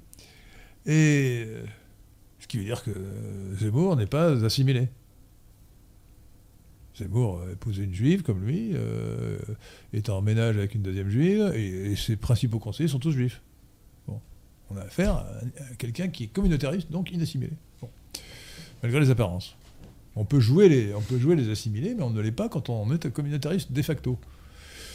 Donc, euh, donc moi je n'ai rien contre l'assimilation des gens. euh, alors ça ne veut pas dire que la France n'est pas obligée d'accueillir chez elle tous les gens qui sont assimilés. Hein. Euh, l'assimilation, euh, nous- moi je suis accueillant, mais dans certaines limites. Hein. Faut pas que la, faut pas que tous, ceux- tous ceux qui sont susceptibles d'être assimilés soient forcément euh, acceptés Oui. parmi nous. Je pense qu'il faut faire la, la différence entre euh, l'assimilation en tant que fait qu'on reconnaît et l'assimilation en tant que projet où, quel- où certains euh, partis, parfois le, parfois le RN et parfois aussi Non, euh, Zemmour, donnaient l'impression de vouloir euh, faire des efforts pour permettre Ah l'assimilation. non, Par non, exemple, non, non, non, Zemmour disait vouloir restaurer l'é- l'école républicaine pour qu'elle puisse mieux assimiler. Fabriquer des Français. les- fabriquer les- des- Non, mais je- ouais. moi, je n'ai aucune envie d'assimiler euh, pour le principe. Non, Mm. simplement les gens qui, veulent- qui veulent s'assimiler et qui sont effectivement assimilés, ils ont, ils ont, ils auront droit dans notre politique une priorité pour être accueillis en France et rester en France. Mais euh, ça- nous ne sommes pas obligés. hein. nous ne devons aucun devoir envers les étrangers. Aucun devoir. hein. Aucun. Moi, j'ai beaucoup de sympathie pour tout le monde. hein. Et vous aussi, d'ailleurs. Euh, Évidemment. nous avons tous beaucoup Pas de haine ici. La haine est un sentiment qui nous est étranger. Euh, Mais en revanche, euh, aucun étranger n'a le droit de, de venir en France. euh, de... Non. C'est le peuple français, la nation française qui, qui doit décider si elle les accepte ou non. S'ils sont assimilés, après tout, bah, ils- qu'ils réémigrent, et qu'ils réémigrent, ils porteront la culture française dans leur pays, dans le pays où ils réémigreront. Donc, ça va très bien. Kevin de Sévigné demande si le dieu gaulois Taranis est une version celtisée du dieu hindou Indra Et si oui, si la roue de Taranis est un, est un héritage de la roue du Dharma Alors, écoutez, là, vous me posez une question, de, une question très technique. Je ne connais pas la roue de Taranis. Euh, je, je- franchement, je ne peux pas vous répondre de manière certaine. Euh, D'autant plus que j'ai assez, peu étudié, euh, c'est- coupable, puisque je suis celte d'origine. Je, suis- je suis celte, même. D'ailleurs la France, un pays essentiellement celtique. hein. Euh, mais je- là, je ne peux pas vous répondre sur le plan scientifique. Euh, je, je- je- je lis beaucoup du Mésil, je ne crois pas qu'il ait dit ça hein, pour Taranis. hein.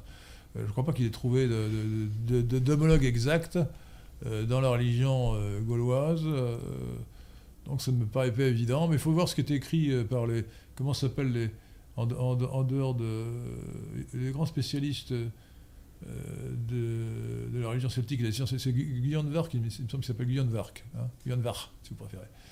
Euh, donc. euh, mais là, je là, je ne peux pas vous répondre. Euh, L'équivalent de Indra, c'est Mars. euh, Mars, euh, Arès, Arès en Grèce, euh, et Mars euh, dans la religion romaine, euh, dans la religion romaine archaïque, voire euh, le gros livre de Dumézil sur la religion romaine archaïque. Euh, et je, écoutez, j'ai lu autrefois Heure et malheur du guerrier je de, Dumézil, je ne me rappelle pas qu'il ait dit quelque chose sur Taranis, mais ça, a pu m'échapper. hein. Donc a priori, dans l'état actuel de mes faibles connaissances, j'ai quand même lu plusieurs milliers de pages de Dumézil, hein, euh, je vous réponds non, voilà, mais sous réserve. hein. Il faut bien comprendre que le, il suffit pas qu'il y ait une vague correspondance euh, entre deux, types, deux types humains, hein. un guerrier, un autre. Non, il faut que ça rentre dans un système. C'est une structure. hein. La trifonctionnalité, c'est une structure. Pour ça que j'ai démontré que, le- malgré les apparences, euh, le dogme de la Sainte Trinité est structurellement trifonctionnel. Nous avons une question de Prince de Friedland. Pouvez-nous vous par- euh, Pouvez-vous nous parler de Jules Monroe, de sa relation avec le Carrefour de l'Horloge et vous-même? J'ai bien connu Jules Monroe. il Jules Monroe était, était un des maîtres à penser du, du club de l'horloge, aujourd'hui Carrefour de l'horloge. C'était un homme pour lequel j'avais beaucoup d'amitié et d'admiration. Il a écrit des livres remarquables, hein, euh, Sociologie du communisme, euh, Sociologie de la révolution par exemple. C'est lui qui a inventé le concept d'hétérotélie, euh, donc je remercie d'ailleurs Zemmour. Je Vous allez me dire que je suis obsédé par Zemmour, c'est vrai. Zemmour nous a donné un bel exemple d'hétérotélie. Ça, c'est le concept de Jules Monroe. Zemmour a lancé son mouvement pour supplanter le RN, et supplanter personnellement Marine Le Pen. Il aboutit à l'inverse. Il a renforcé le RN et propulsé Marine Le Pen au premier plan. Donc, laissé un bel exemple d'hétérotélie. Bon. Euh, donc, Jules Monroe est un, penseur très intéressant. Euh, De Gaulle, d'ailleurs, euh, l'avait lu avec beaucoup d'intérêt pour Sociologie du communisme.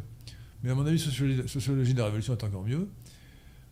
Donc c'est un de nos maîtres à penser qui, nous a beaucoup apporté. Et je l'ai connu personnellement.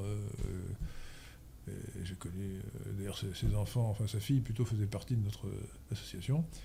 Alors Gilles Monroe d'ailleurs était, un, il me semble qu'il était martiniquais et il avait, euh, il a eu une, vie un peu accident, chahutée parce qu'il a commencé par être, comme il avait, il avait un peu de sang congoïde, hein, il a commencé par donner dans le dans le surréalisme d'abord, mouvement complètement cosmopolite et dégénéré, et dans la, re- la revendication de la négritude, alors qu'il était essentiellement caucasoïde. Et puis il, a- changé complètement et il a adopté la France, euh, voilà. Et il est devenu admirable. euh, C'est un grand penseur. Et d'ailleurs, il a, collaboré à plusieurs euh, colloques et, ouvrages du CDH. Et il a même publié un livre qui s'appelle Désintox, le titre n'est pas très bon, où il reprend les, contributions qu'il a données au CDH. Dieu et son âme.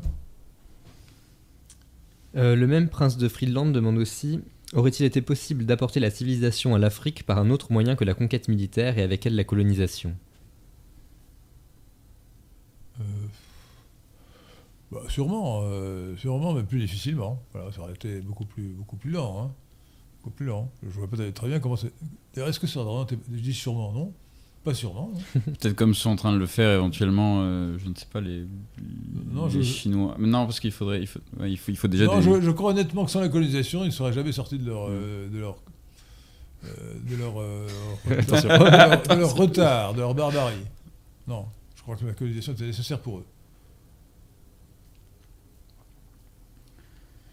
Quelle a été la plus grande nation européenne en dehors de la France? Toujours Prince de Friedland.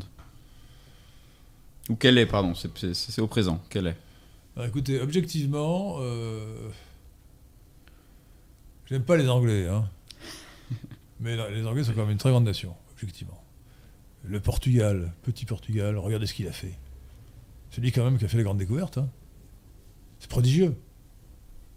Alors, ne, ne pensez pas à l'état actuel d'un pays, pensez à son histoire et à ce qu'il a apporté. L'Espagne, Colomb. L'Espagne a fait la Reconquista.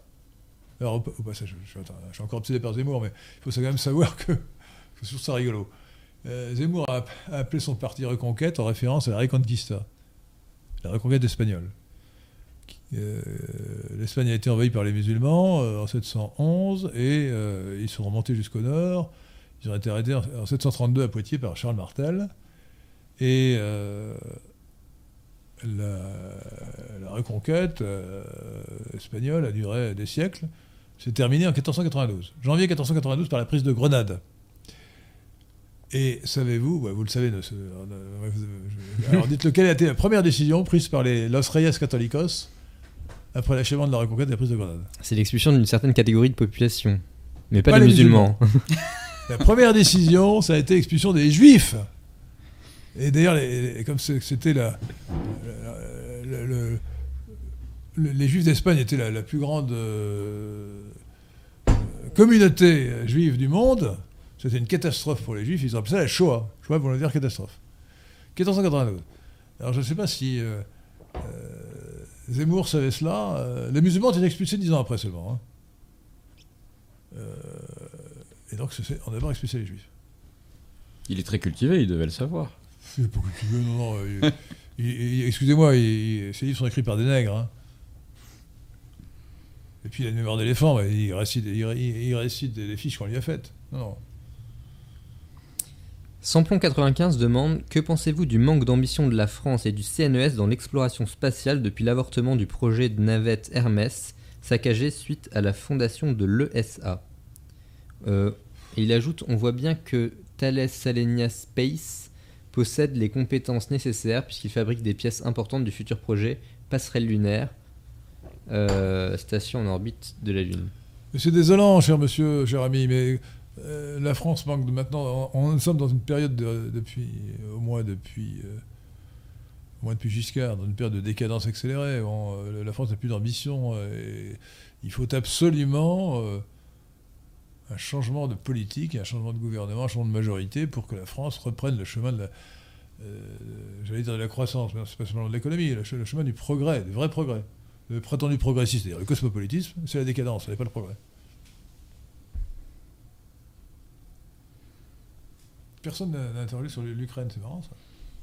Oui, il y a peu de, peu de questions sur l'Ukraine. Les gens sont là. mais- J'en ai vu C'est passer. pourtant- C'est pourtant un vrai sujet. Ah. hein. Oui. Euh, j'ai- vu un commentaire, il faudrait que je le retrouve, donc je, désolé à, l'internaute que je ne pourrais si pas citer. c'est un sujet qui n'intéresse pas nos amis, mais tant pis, je n'en parlerai pas. Il, euh, il, il, commen- il disait que le, le, la, prétendue, euh, oui, la prétendue victoire de l'Ukraine euh, enfin, militaire euh, des derniers jours est en, en réalité seulement un repli stratégique de, la- de la Russie. Donc, Bah, écoutez, euh, vous voulez que je réponde là-dessus euh, Voulez-vous que je réponde là-dessus hein? Ah bah, Allez-y, je pense que c'est intéressant. Bah, écoutez, euh, Peut-être pas trop longtemps, puisqu'il n'y a pas eu tant de questions. mais- un vrai succès de, de l'Ukraine, bon, euh, qui démontre quand même certaines faiblesses de la Russie. Et cela dit, euh, moi, je suis amené à me à m'interroger sur la stratégie de Poutine. J'ai l'impression que Poutine n'a pas la bonne stratégie. Dans un premier temps, lorsqu'il a massé ses troupes à la, frontière de, de la Russie, de, de l'Ukraine, pardon, il a pensé que le, pouvoir de Kiev accepterait ces conditions, qui étaient des conditions de- d'exigence très raisonnables. C'est-à-dire, premièrement, l'application des accords de Minsk, c'est-à-dire le respect de l'autonomie et de la sécurité des républiques sécessionnistes du, du Donbass. Deuxièmement, euh, la reconnaissance de l'annexion euh, de la Crimée par la Russie. Et troisièmement, l'engagement de l'Ukraine de ne pas rentrer dans l'OTAN. Si le gouvernement ukrainien de Kiev avait accepté ces trois conditions, il n'y aurait pas eu de guerre. C'est ce qu'il aurait dû faire dans l'intérêt de l'Ukraine. Ensuite, lorsqu'il a envoyé euh, son corps expéditionnaire en direction de Kiev, il a sans doute espéré que Zelensky céderait. Et d'ailleurs, ça a failli se produire, semble-t-il. Puisqu'ils ont commencé à négocier, d'abord en Biélorussie, ensuite euh, en Turquie. Et qu'est-ce qui s'est passé ensuite? Ben, Il y a eu des pressions occidentales pour que ça n'aboutisse pas, et puis des assassinats. Il faut savoir que les nationalistes ukrainiens, qui sont des, extrémistes fêlés, pratiquent l'assassinat politique. Daria, l'assassinat récent en Russie de Daria Dugina est un exemple type, mais euh, pendant, entre les deux guerres, euh, entre, la guerre entre 1918 et 1939, le, la moitié, enfin le, le 40% de l'Ukraine actuelle à l'ouest appartenait à, à la, la, Pologne, c'est-à-dire la, Galicie et, la Volhynie, les parties les plus ukrainophones euh, de, l'Ukraine actuelle, autour de, Lvov, Lvov en, en, russe, Lviv en ukrainien, Lemberg en, en allemand. Euh, et le, parti, de, le mouvement nationaliste ukrainien de l'époque, de, de, Stepan Bandera, euh, pratiquait l'assassinat politique. Ils assassinaient les, les, ministres polonais, ils assassinaient le ministre de l'Intérieur, ils assassinaient le ministre des Affaires étrangères. Euh, et donc là, euh, lorsque les négociations commencé, ben, le, négociateur, un, des négociateurs qui revenait de Turquie a été assassiné. Évidemment, ça refroidit les tentatives de conciliation. Zelensky a sans doute eu peur de se faire assassiner. Hein. Ce qui aurait peut-être eu lieu s'il avait euh, vraiment voulu négocier. Euh, mais à ce moment-là, dès lors qu'il est clair qu'il n'y aura pas de négociation d'accord possible, eh ben, il, fallait que, Poutine monte en gamme. Vous savez que le principe de Clausewitz, c'est que la guerre, c'est la montée aux extrêmes. Hein. Alors déjà, à quoi ça rimait de parler d'opération militaire spéciale plutôt que de parler de guerre? Et ensuite, la Russie a mis 120 000 hommes sur le terrain en Ukraine. Face à l'Ukraine qui a mobilisé. Écoutez, moi, ça ne me paraît pas raisonnable. Euh, il faut euh, que, la Russie se donne. Autrement dit, euh, vous connaissez le, proverbe, l'adage qui veut la fin veut les moyens. J'ai l'impression que Poutine ne comprend pas qu'il doit faire une démonstration de force, pas une démonstration, qu'il doit faire une montée en puissance qui doit lui permettre de détruire l'armée ukrainienne. Donc il faut qu'il y mette les moyens. Je crains malheureusement qu'une fois de plus, il soit euh, influencé par le, le Kando, le Lavrov, son ministre des Affaires étrangères, qui lui avait fait signer par exemple les accords de Paris sur le climat, ce qui pour un producteur d'hydrocarbures quand même être pas très intelligent.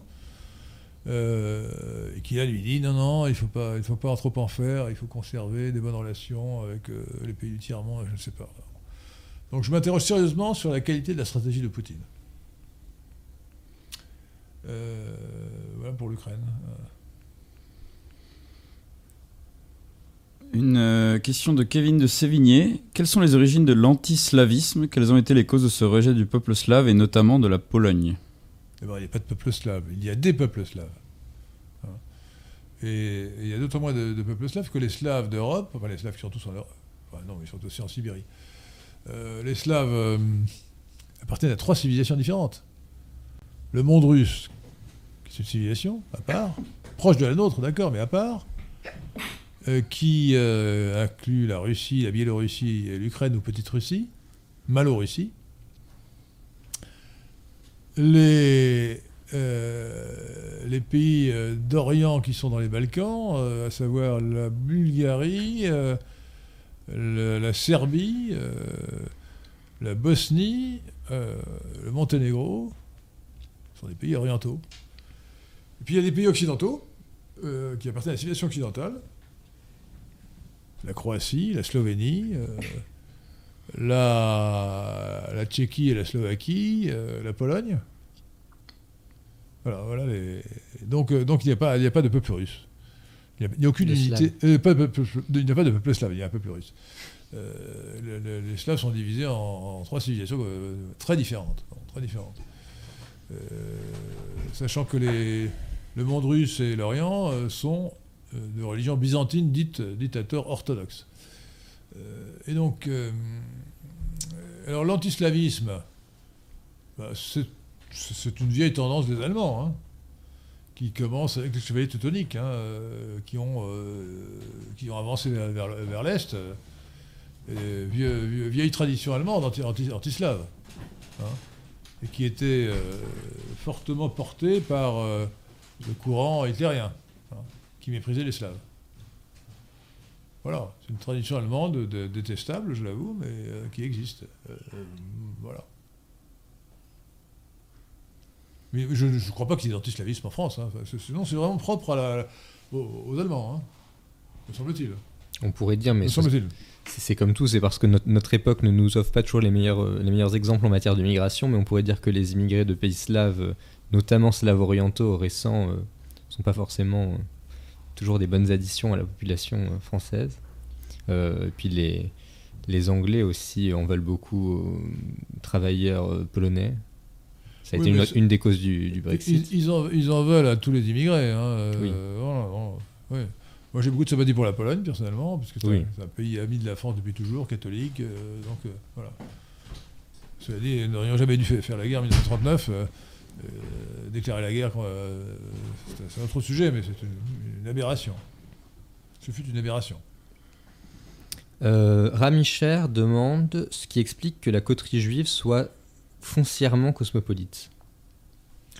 Elle n'est pas foncièrement cosmopolite. Non, euh, non attendez. Le, le, nationa- le- le sionisme est un nationalisme, donc il n'est pas cosmopolite. Netanyahou est si peu cosmopolite, d'ailleurs, l'ancien Premier ministre. Euh, Ah, il dit pas de la religion juive, il dit de la coterie juive. Je Ah bah, non, attendez, la coterie en France, le CRIF. Oui, alors ça, c'est autre chose.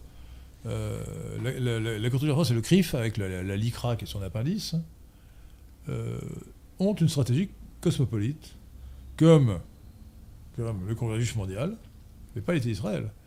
Le Congrès juif mondial, euh, qui ont une stratégie de destruction de l'identité nationale par l'immigration, et en particulier D'où le PPCM, ce que j'ai appelé le PPCM, le plan de promotion des convois et des métissages, qui se voit dans la publicité, euh, et qui, euh, qui vise à submerger les pays occidentaux euh, par le métissage, l'immigration convoïde, pour que l'identité nationale disparaisse. L'i- L'idée, c'est que si un pays a une forte identité, il peut y avoir une résurgence de ce qu'ils appellent l'antisémitisme, c'est-à-dire d'hostilité anti-juive. Les juifs étant considérés comme une minorité euh, non assimilée euh, et, et qu'il faut donc expulser. Euh, le- le- les juifs ont été expulsés de partout en Occident, je vous rappelle. Et en France, en 1394, définitivement. Enfin, définitivement. Ils sont revenus, ils sont revenus après Napoléon, quoi. Grâce à Napoléon. Merci Napoléon. Merci Napoléon, qui a, qui- qui a créé le consistoire aussi, le consistoire israélite. Nous avons- Nous avons un don de 5 euros d'Aaronisme, Merci. merci. beaucoup. La musique bretonne du 19e, La musique bretonne du 19e siècle, bagade entre parenthèses, est-elle comparable à la musique noire? Son caractère répétitif et ses nombreuses percussions m'amènent à le penser. Bah, Je pense que vous avez totalement tort, ça n'a strictement rien à voir. Euh, il y a, il y a le- non mais là c'est vraiment une question provocante. c'est un- c'est- c'est- en plus c'est c'est du, c'est- Ce, ça, c'est- ce sont les meilleurs, les c'est- questions c'est- c'est- provocantes. c'est de l'anticeltisme, ça, c'est scandaleux. non mais vo- votre remarque est scandaleuse, cher monsieur. Non, non, euh, non. Le, ce qui caractérise la musique euh, nègre, parce qu'il n'y a pas d'autre mot, euh, qui peut être très belle dans le jazz, dans le blues par exemple. hein. Attention, bien qu'elle n'atteigne jamais le niveau de la grande musique classique occidentale. Elle peut être très belle. Je, je- je- je tiens à le dire, s'il faut le répéter, il faut être sourd pour ne pas sentir la beauté du jazz. Je dois être sourd. Je suis sourd également. Ah non, bah écoutez, là, vous, vous faites de la peine. Non, Non, j'exagère. Il y a ce- parfois. non, non, mais attendez, écoutez, Ça va. euh, Ça écoutez, dépend. écoutez Sidney Béchette, euh, c'est c'est ravissant, Sidney Béchette. quoi. Et donc, c'est d'ailleurs très supérieur, à mon avis, à la musique bretonne du 19e siècle, hein, avec les, les bagades. Bon, ça, les Quoi? Non, mais euh, soyons, soyons sérieux. Euh, franchement, euh, non. C'est l'heure de battre. euh, Lucien et moi sommes malentendants. euh, Non, les, les, les, les bignoux, euh, c'est quand même, c'est quand même Sublime. C'est quand, quand même affreux. Non, c'est sublime. C'est encore pire que la cornemuse. Bon, euh, et donc. Oh, non, c'est joli la Je vais, je vais quitter, ce- je vais quitter ce plateau. Ah Et en tout cas, donc ça n'a rien à voir. Vous voulez, le, le rythme ne suffit pas pour caractériser une musique. Dans, dans, dans la musique en général, il y a le rythme, certes, il y a euh, euh, la mélodie, il y a euh, l'harmonie, et il y a euh, le, le timbre pour euh, schématiser.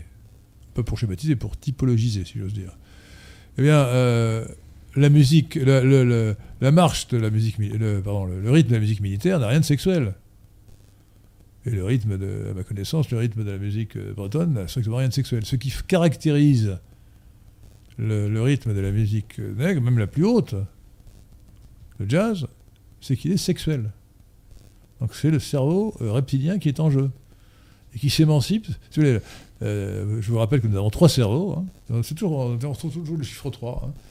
Trois cerveaux. Le cerveau, euh, le cerveau reptilien que nous avons en commun avec les crocodiles.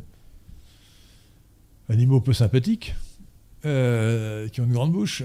Euh, Comme les, les- le cerveau paléo-mammalien, c'est-à-dire les anciens paléo, c'est-à-dire anciens mammaliens qui se rapportent aux mammifères, que nous avons en commun avec, les mammifères. avec les rats et les souris. Euh, les, souris sont peu sympathiques, et les rats encore moins. Et les surmulots Euh, ah, bah, sur- euh, bon. Et, euh, et puis le cerveau néo-mammalien que nous avons en commun avec les, les chimpanzés, mais c'est plus développé chez les hommes. Au moins chez la plupart des hommes. hein. Et donc, normalement, il faut une hiérarchie. Bon, et lorsque dans la musique nègre, ce, ce rythme sexuel se met en branle, si j'ose dire, sans mauvais jeu de mots. Euh, Vous êtes en forme, non, vous avez- vous avez- non, mais vous avez vraiment tourné. que ça, je ne peux plus parler français avec vous parce que tout de suite vous cherchez le double sens. Et donc, et donc euh, à ce moment-là, c'est le cerveau reptilien qui prend le dessus. C'est une inversion des. c'est- un retour à l'état sauvage. Peut-être que ceux qui n'entendent pas la beauté du jazz ne sont pas sourds, mais ils ont simplement le cerveau reptilien atrophié. Parce qu'ils ont un, un cerveau néo-mammalien tellement gros qu'il prend toute la place. développé. Ah, voilà, ah, c'est non, ça. mais il faut l'équilibre. L'équilibre, il faut, il faut faire fonctionner les trois cerveaux. Oui. Les trois cerveaux. Sinon, on perd tous ses instincts et on devient une sorte. Et on reste de- puceau. Exact. Excusez-moi. Excusez-moi. Euh, Paco da Silva vous demande votre avis sur l'euthanasie. Changement de thème. C'est c'est une honte. Attendez, c'est que, euh, il faut respecter la. non, C'est un sujet sérieux et grave.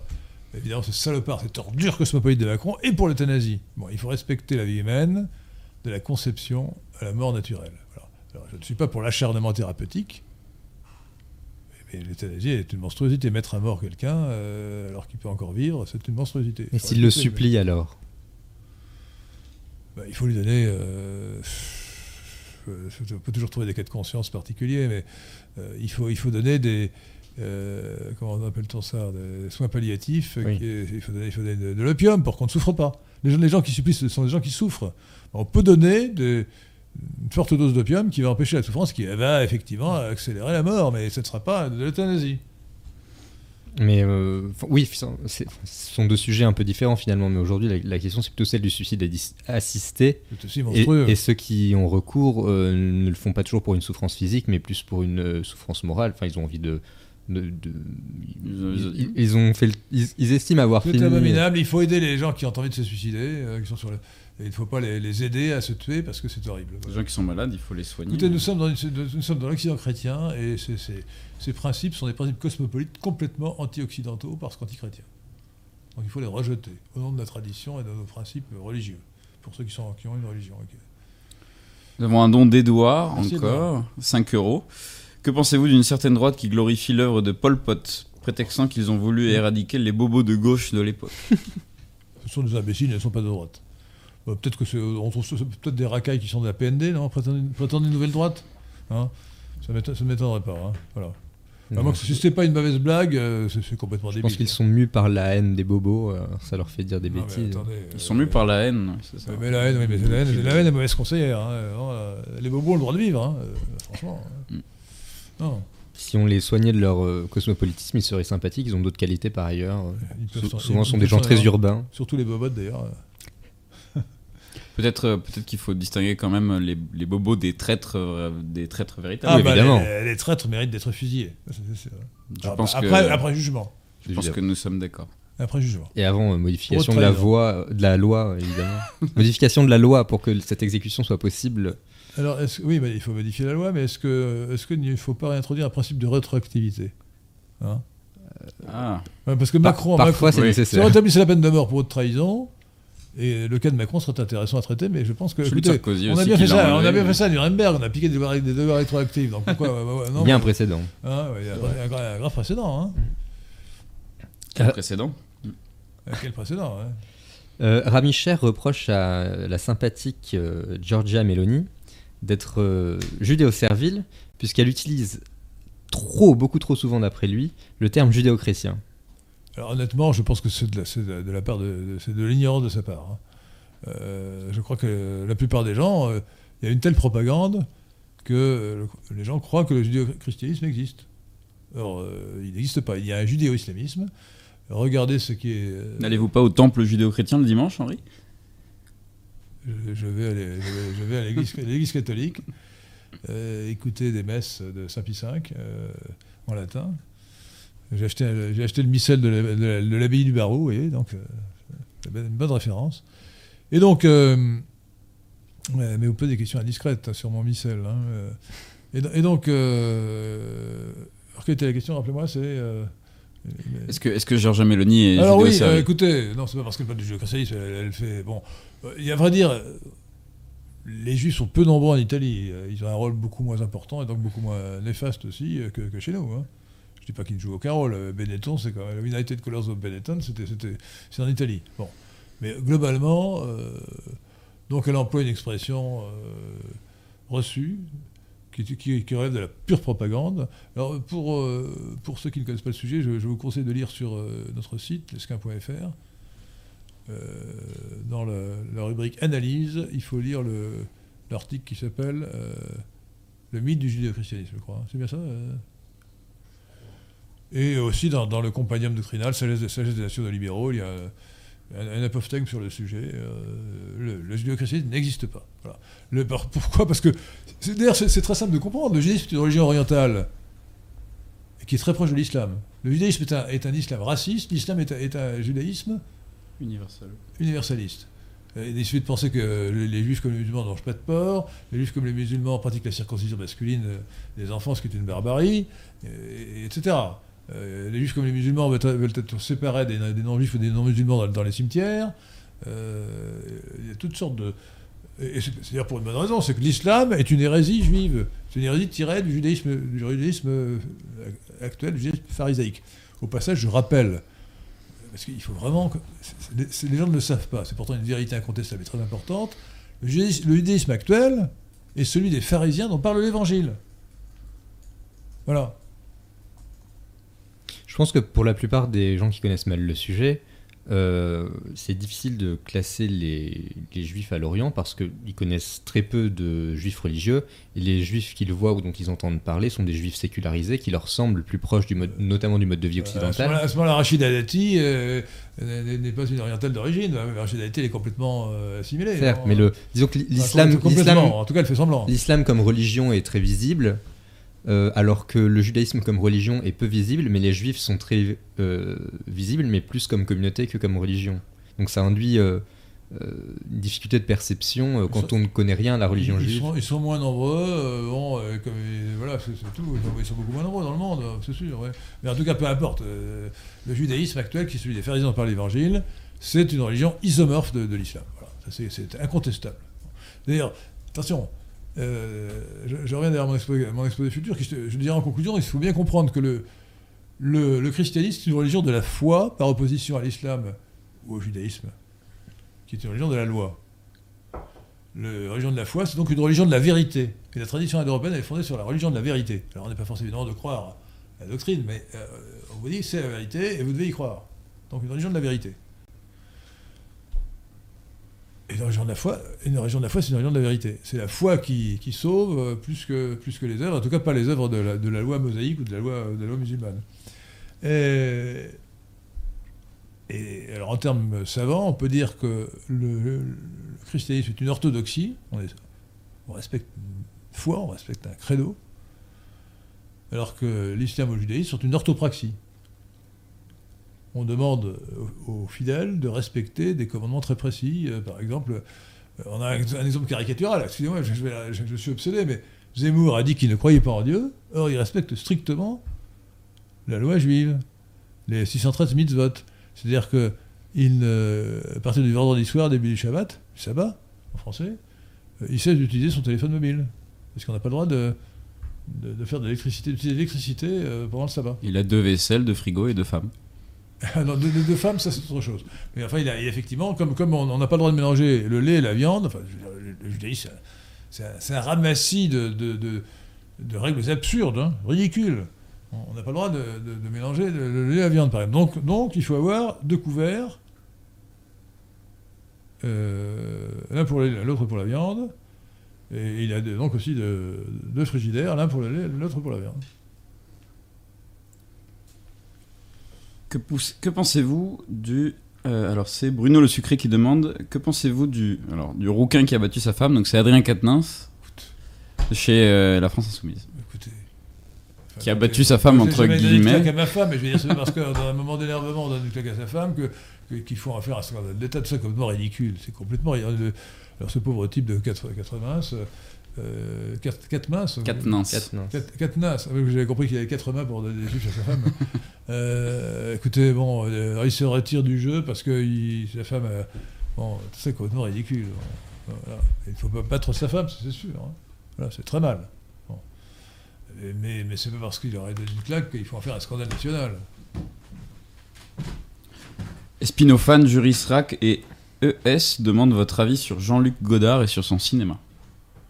Écoutez, pour moi, c'est un, un mauvais cinéaste qui fait du mauvais cinéma et, et le cinéma mal orienté. Voilà. Euh, Don Dieg demande ce que vous pensez de la situation en Arménie. Alors, je vais citer notre ami Max- Maxence de Touraine, qui est pour la préférence indo-européenne. Et nous avons d'abord la préférence nationale. Mais nous pouvons avoir aussi une préférence occidentale, c'est-à-dire que toutes choses égales d'ailleurs, nous préférerons un pays occidental euh, un pays qui ne l'est pas, dans un affrontement extérieur à, notre pays. Nous pouvons avoir même une préférence euh, indo-européenne, pour des pays indo-européens non occidentaux. Et enfin, une préférence caucasoïde. Mais euh, ce sont des préférences de degré de plus en plus bas. Et, cela ne vaut que si l'intérêt de la France n'est pas en jeu. Et donc il ne faut pas, sous prétexte de préférence occidentale ou indo-européenne, euh, François Ier qui s'était, allié avec le Grand Turc contre Charles Quint. C'est l'intérêt de la France. Donc il avait raison. Lorsque euh, c'est un conflit tout- to- to- totalement extérieur, nous avons toutes les raisons intellectuelles, je dirais morales et spirituelles, de soutenir nos cousins indo-européens. Les Arméniens sont des cousins indo-européens. Bon, pour ne pas enjoliver le tableau, il faut quand même. Ils sont, euh, les, les- les- les- Arméniens, à l'origine, en 1200 avant Jésus-Christ, faisaient partie des peuples de la mer. Et ils ont envahi, euh, ils ont conquis le royaume d'Urartu. Ils sont imposés comme une aristocratie, mais à mon avis, le sang, le sang euh, aria chez les Ar- Arméniens ça dépasser 5 ou 10%. hein. Et le substrat euh, ouartéen est prédominant. Euh, Racialement, ils sont très peu. euh, Et bon, ne, Euh, ne soyons pas désobligeants, mais ils ont ils des se- types et ils sont, ils sont plutôt. très orientaux. Ah oui, complètement. Et, un Arménien ou un Séfarade, ça ressemble beaucoup quand même. hein. Mm. Bon, en général. hein. Bon. Donc ce sont des. des- je- si, je disais que c'était des Indo-Européens matinés cochon d'Inde, je ne serais pas très gentil.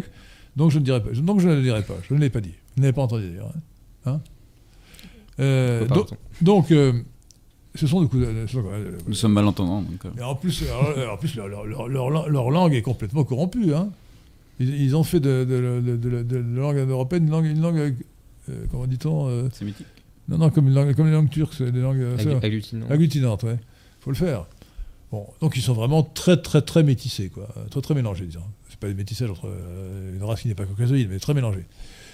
Mais ce sont des cousins européens, ils ont conservé certaines traditions, euh, voilà, et donc nous avons toute raison d'être sympathie pour eux face, face aux Azéris euh, qui veulent continuer euh, le populicide armé- arménien de 1915, euh, euh, qui lui-même n'est que le, dernier d'une longue série, sachant que les Turcs, pratiquement tous les pays actuellement occupés par les Turcs, tous les pays ou les régions, étaient occupés antérieurement par des, par des, des Indo-Européens, en général des Indo-Iraniens ou des Arméniens, qui ont, ou des Grecs, qui ont été euh, populicidés ou génocidés. Vous songez qu'en l'an 1000, en l'an 1000, il n'y avait pas un seul Turc en, en Anatolie, c'est-à-dire dans la, dans la Turquie euh, ottomane, capitale Ankara actuelle, il n'y a pas un seul Turc. Aujourd'hui, euh, il y a essentiellement des Turcs. Et Grand remplacement, c'est ce qu'on appelle le grand remplacement dans l'histoire. Le grand remplacement a eu lieu pratiquement dans tous les pays turcs. Et, j'ai spécialement une pensée pour nos, cousins tokariens, vous le savez, j'en ai déjà parlé, parce que c'est peu connu. Les tokariens, on a, retrouvé la civilisation tokarienne euh, lorsque les archéologues sont allés dans le Xinjiang, la province euh, peuplée de Ouïghours et de plus en plus de Han dans l'ouest, de la Chine. Et euh, la capitale de s'appelait Urumqi, non, il me semble, non Hein et Et au 9e siècle après Jésus-Christ, euh, nos cousins tokariens, qui étaient des Indo-Européens, donc on a retrouvé un, nou- un nouveau groupe de langues, de tokariens A et de tokariens B. Des ils avaient été convertis au bouddhisme. Ils ont été euh, exterminés par les Ouïghours, euh, qui les ont remplacés. Voilà. Et donc, d'une certaine manière, on peut dire que les Chinois aujourd'hui euh, euh, Venge les tokariens. vengent les. Voilà. En exterminant les, les Ouïghours. Et euh, si je me souviens bien, vous m'expliquiez que le- la langue tokarienne n'appartenait à aucune euh, haute j'ai catégorie. C'est un groupe différent. de- Oui, Euh, différent. Aujourd'hui, il y a neuf, neuf groupes de, de langues indo-européennes. Alors, je rappelle rapidement pour l'éducation des masses, et en particulier des, masses qui nous écoutent. Euh, les langues euh, germaniques, de- en allant d'ouest en, d'ouest en est, et en partant de l'Islande, de langues germaniques, celtiques, romanes, euh, j'en suis à 3, slaves 4, euh, baltes 5, euh,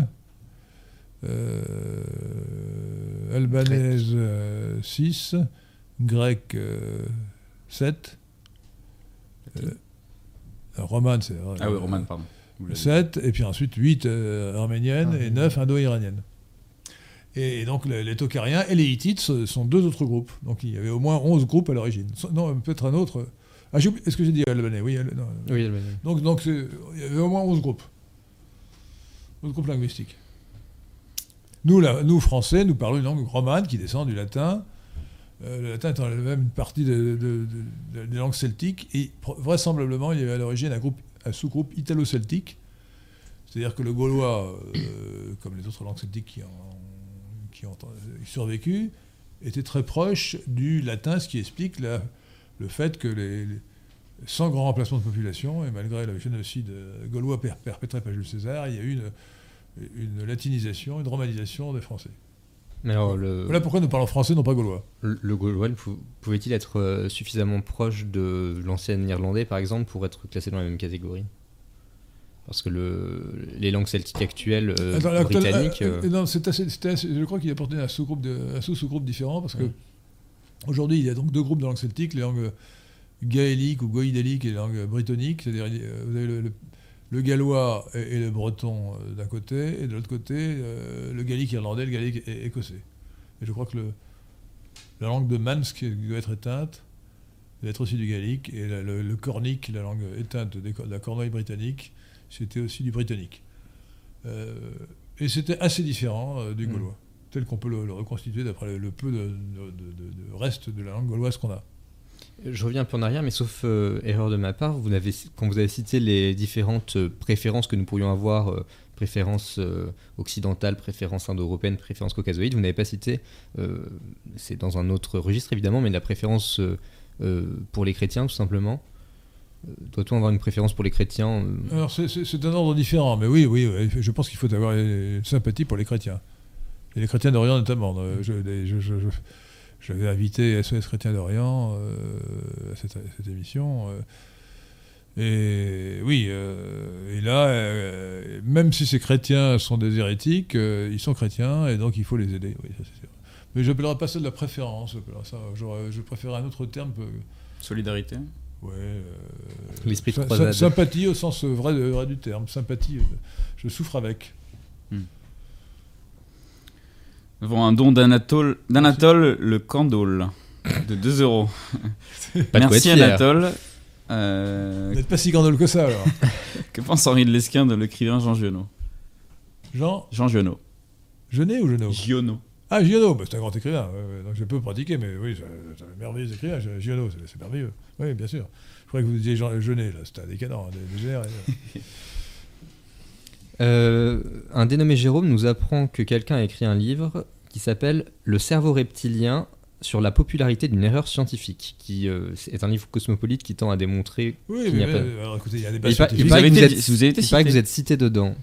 Ah oui Hmm. Bah, certainement, C'est certainement une idée que les cosmopolites refusent la science. Ah, Il faudrait Bon, en, écoutez, en c'est- profiter c'est- pour faire un droit de réponse. Non, écoutez, c'est un sujet scientifique très difficile euh, qui porte de la neurologie. Je crois honnêtement que les thèses de, de Paul MacLean sur les trois cerveaux sont solidement établies sur euh, l'analyse euh, des hommes actuels et puis sur l'analyse euh, de l'évolution biologique et la comparaison. donc ça me paraît très solide. très solide. Et donc, eh bien, alors évidemment, ça, ça déplaît, ça, ça aux cosmopolites. hein, mais il faut savoir que le lysenkisme, c'est-à-dire la- la, dé- la- la désinformation scientifique pour des raisons idéologiques de gauche fait, un, fait des ravages dans la science, dans tous les domaines. hein. Dans tous les domaines. Vous savez que euh, maintenant on nous explique que euh, il n'y avait pas d'inégalité entre l'homme et la femme chez, les, paléo- chez les paléolithiques. euh, non, le, cosmopolitisme, sous sa forme la plus aiguë du wokisme, se faufile partout.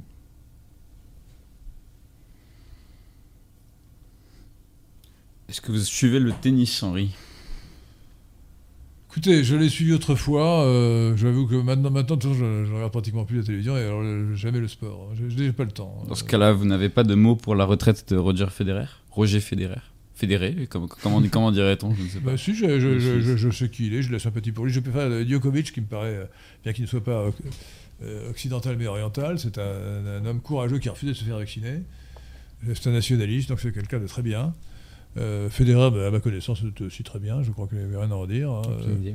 C'est l'avis d'avant qui demandait à Et- propos de la retraite de Et, Federer. et- et donc, oui, bah, c'est- écoutez, c'est une grande page du tennis qui se ferme. hein. Ouais. Ah, Vous savez, j'avais regardé le tennis il y a, à 50 ans, à l'époque, c'était Borg et McEnroe. hein. C'était. Ça fait un moment. Et avant moi, il y avait Rod Lever, qui était le. Alors c'était dans les années 1950, enfin, avant moi, avant que je m'intéresse au sujet. Rod Lever, qui était le grand champion, je crois qu'il était australien, non Rod Lever.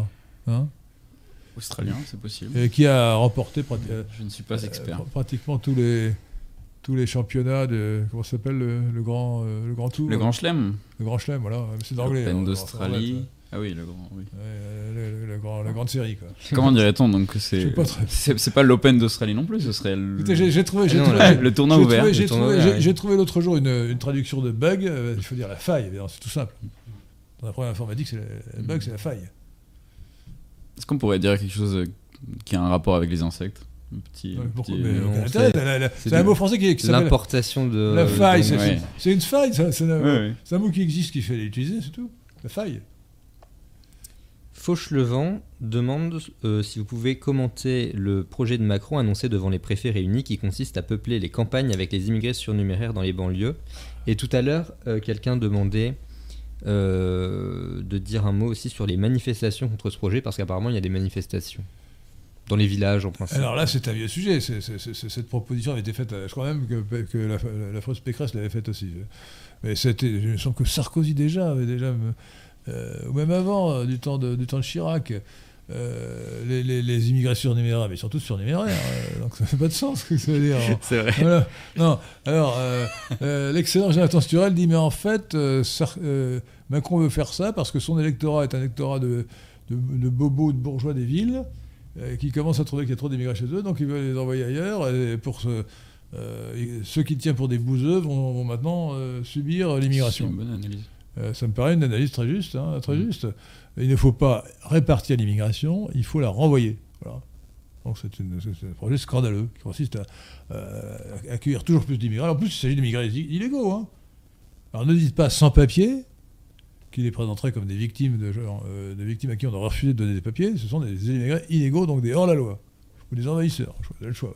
Immigrés illégaux, hors-la-loi, envahisseurs. Si on dit envahisseur sur Twitter, on se fait bannir. Je l'ai je l'ai vu. Donc, euh, Ouais, ça, ouais. écoutez, moi j'ai été banni cinq fois de Twitter. donc je- je- je- je- J'espérais, je, priais le ciel pour que euh, Elon Musk racheta Twitter. Malheureusement, ça perd de se faire.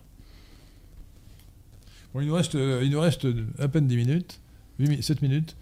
Euh, il faudrait aller à l'essentiel. J'ai vu euh, Donald Trump dire du bien de Klaus Schwab et de.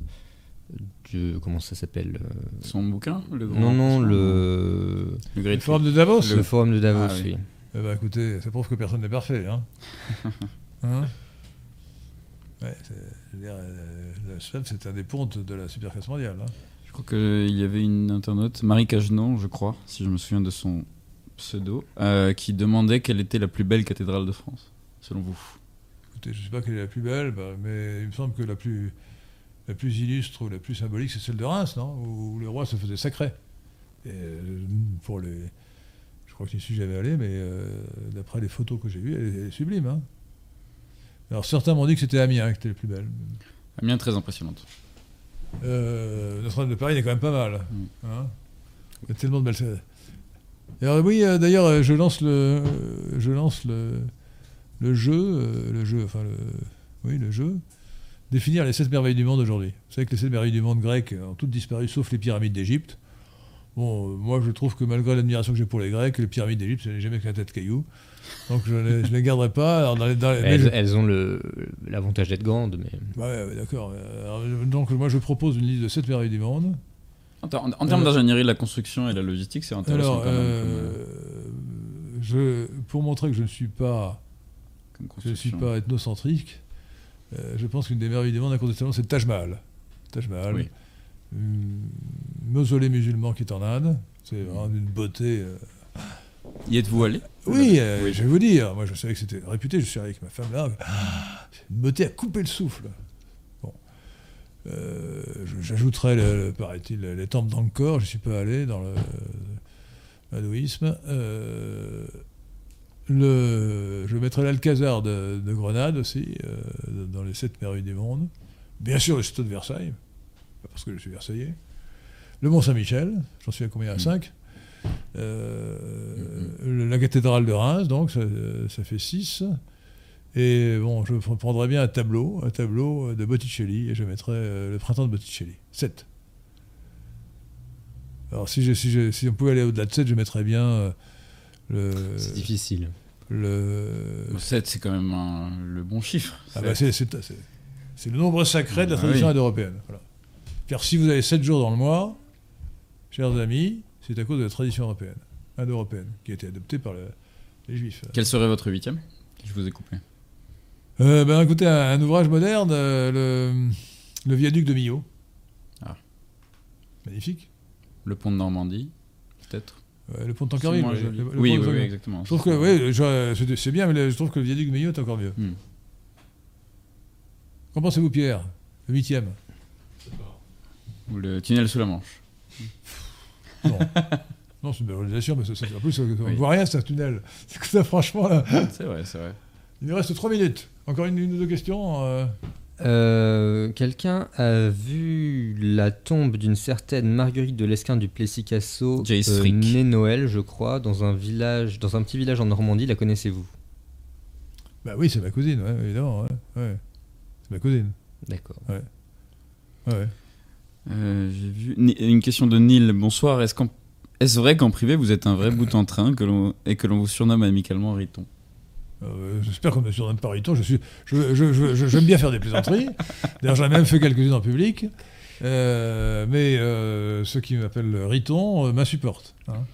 Voilà. Pourquoi pas Riri pendant que vous y êtes hein. Non, mais attendez. Alors, j'ai envie de, de, lire celle-là qui est un petit peu. Enfin, vous allez voir. Que pensez-vous du culte à Isis qui a eu lieu sur la place de la Bastille quelques années après la dite Révolution française, quand les 89 commissaires de la Révolution vont boire l'un après l'autre au sein de la déesse franc-maçonne?